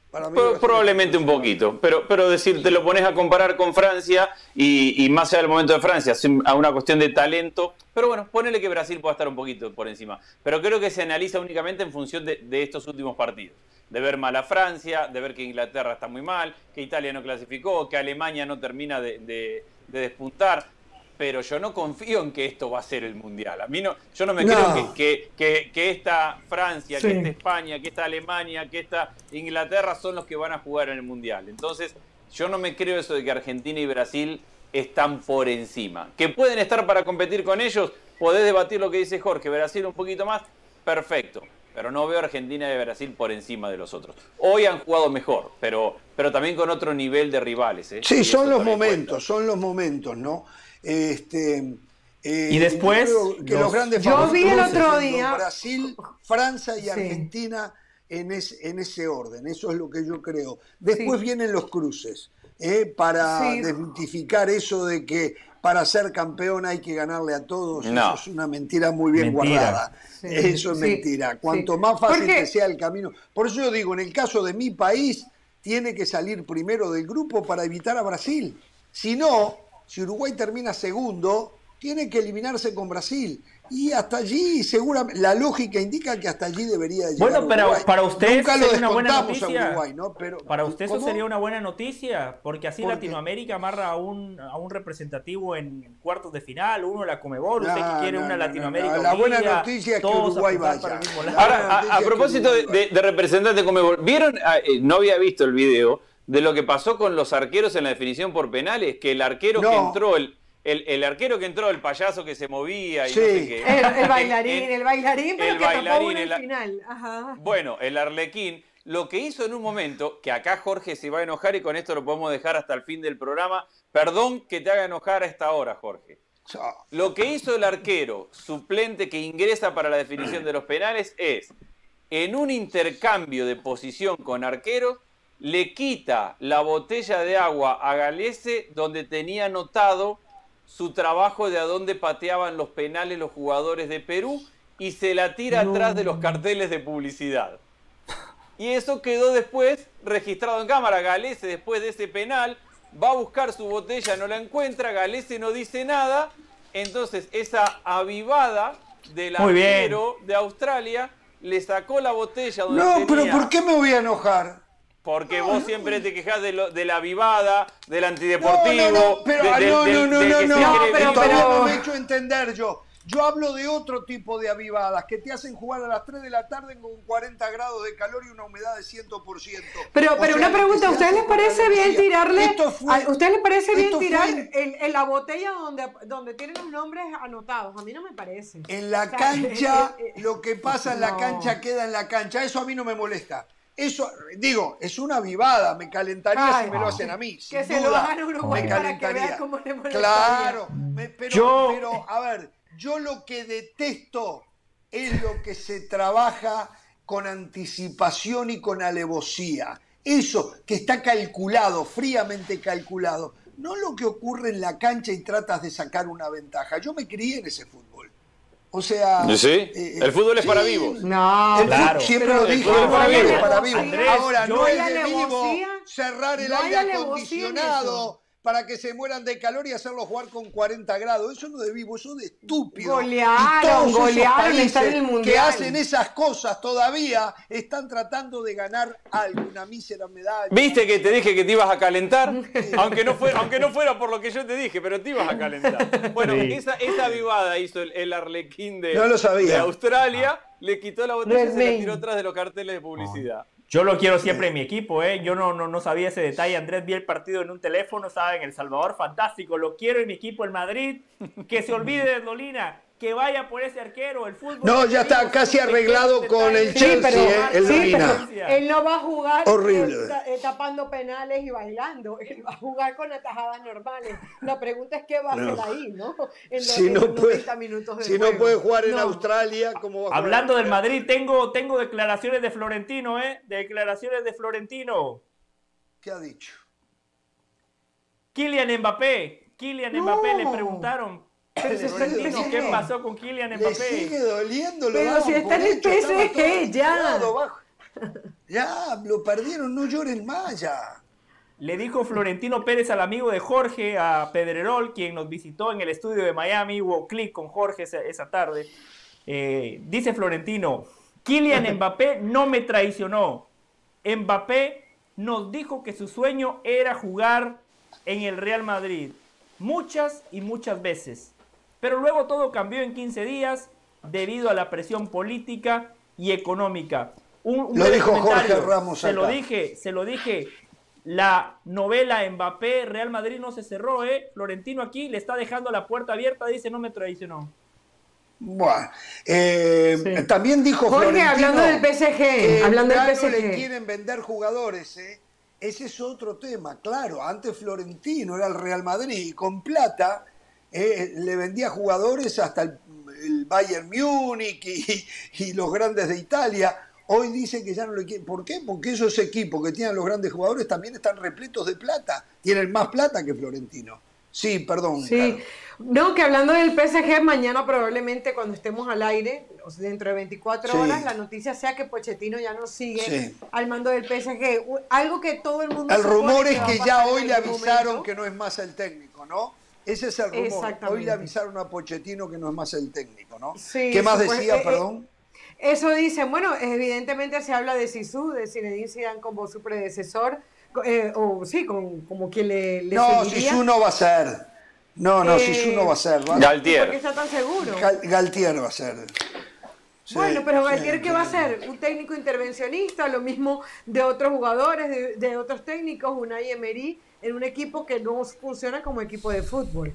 O sea, lo de Zinedine Zidane me parecería que tiene mucho más sentido por cómo se, se trabaja en el PSG que el de este técnico del, del, Yo estoy de acuerdo con vos, Caro, perdón, pero, pero no creo que es lo que vaya a pasar. Yo, estoy de acuerdo con vos. Zidane es un hombre identificado con el rival acérrimo del Paris Saint-Germain, que es el Marsella. A mí me mm. cuesta creer que Zinedine Zidane vaya a dirigir al PSG, como decir que Zinedine Zidane en el futuro va a dirigir a Barcelona. Y con el otro, bueno, y el Real Madrid también es el, segundo rival acérrimo del Paris Saint-Germain. Eh, hoy por hoy, hoy, por hoy es lo mismo, exacto. O sea, no veo, no veo, veo ante a Gallardo y Pereira tiraría cohetes a Gallardo que a Zinedine Zidane en el Paris Saint Germain. Mire lo que le Ahora, Por cierto, eh, Gallardo desesperado por un nuevo uruguayo. Eh. En Argentina se habla que ya le habría dado el ok a River y que este fin de semana estaría en Argentina. El otro que tiene en la mira, además de algún otro más, es este chico que yo a Hernán le había hablado de él y le dije, ese era un jugador para River cuando estaba en Uruguay. Matías. usted lo que hizo lo de, lo de, Luis Suárez con, con, el Barcelona, con Darwin Núñez. No, no, eso, eso, eso sí, eso también, pero no, no, no. Luis ah, eso del Granada. Eh, eh, el del Granada. Ese chico Digo, a los 19 años siempre hay un riesgo que no termine concretando todo lo que insinúa. Pero tiene unas condiciones, yo creo que si lo agarra Gallardo, va a sacar de él un jugador tremendo. Hoy escuché, Jorge, que, en la evolución como jugador, él pintaba para más que Darwin Núñez. Que, sin había duda, mucha gente sin duda. más por él que por Darwin Núñez. Yo era uno de ellos. Yo era uno de ellos. Para mí tiene más condiciones técnicas que Darwin Núñez, ¿eh? Para mí tiene más y hace goles de calidad. A ver, salvando las siderales distancias, te hace goles tipo Mbappé. Perdón, tipo Benzema. Eh, parece que si no, no lleva un toque de distinción de calidad, como que no es gol. No sé si me puedo mm. explicar con sí, sí, sí, sí. Que solo marca golazos, que si no tiene gestos técnicos como que para él no vale. Tiene unos gestos técnicos bárbaro, bárbaro. Eh, es más, pensando en el futuro, River debería de ir por él, por él más que Luis Suárez. Luis Suárez puede ser una solución para dentro de seis meses, un año. Caro, sí. No, no, los estaba escuchando atentamente, los de, los de ah. Pochettino, los de, lo de las Me quedé con ganas, este Caro, lo de Andrés y Francia. O sea, lo, lo, vendemos para la semana que viene. Lo vendemos para la semana que viene. Pero, pero mi, mi conclusión es, Francia está muy mal, Francia tiene un técnico que nunca le dio muchos argumentos, pero Francia, tiene mucho, pero Francia tiene mucho talento como para que alguien se atreva a decir que no va a competir. Francia, cuando fue su euro, quería jugar un fútbol vistoso y terminó perdiendo la final. Ahí se dio cuenta que para, y lo dijo el propio Deschamps, para potenciar Mbappé había que ser defensivo y contragolpear y así ganaron su mundial.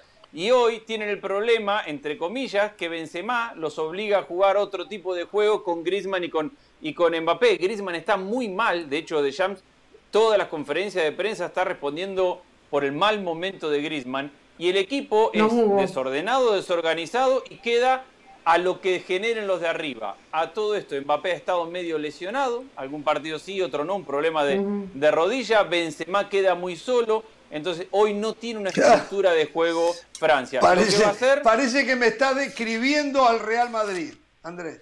Un equipo que Francia que no tiene forma, pero los de arriba te la agarran.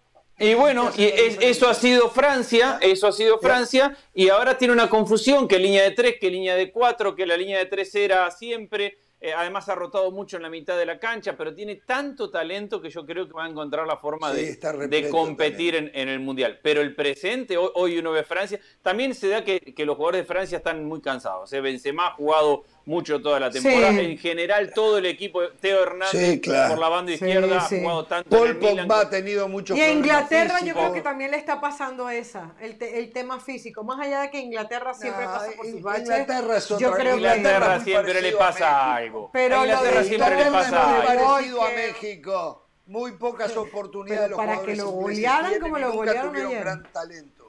Sí, sí, pero Inglaterra nunca tuvo gran talento. Sí, algún muy buen jugador, y hoy lo tiene. Eh, Foden sin duda lo es. Raheem Sterling, pueden tener 5, 6, 7. Harry Kane, un crack. Bueno, Harry Sí, Kane pero, ahí, pero no ya pasamos, seguro pero ya pasamos sí. por la era de Lampard, Sí. Gerard y Rooney, que Exacto, era que eran este- cracks, y Este exacto. era, esta Y- es la y- generación. Pero Andrés, Pero Inglaterra con esta generación llegó a semifinales en el pasado mundial. Pero, llegó a la pero final en ¿contra quién jugó. José? ¿Contra quién jugó en el Ay. mundial pasado? Es lo que es. jugó contra Bueno, Colombia. no le ganaron a Colombia, Colombia que Caro me dijo que. Colombia era favorita. Por No, con. Uruguay marcharon, En con Uruguay marcharon. Con Uruguay marchó Inglaterra e Italia. De Mateo Uribe, la pelota esa que pegó de. Mateo Uribe en el, eso, Oh, o sea, James Rodríguez para Boca están hablando, eh, pero eh, eh, no lo quiere Riquel, me dice. A ver, Rodríguez. Entonces no tiene No chance. tiene perfil boca. Y Dani Alves no recibe oferta de Barcelona. No Ya se despidió. Ya se despidió él en las cuentas de Ya redes se- sociales. sí. Ya, ya se despidió. Pero es el lateral Bueno, derecho del equipo de Tite. Bueno, no lo voy a ver por un rato, Andrés. eh, Me voy de vacaciones a partir del lunes. ¡Otra eh. vez! ¿Cómo otra? Hasta mañana. No tengan temor de ser felices.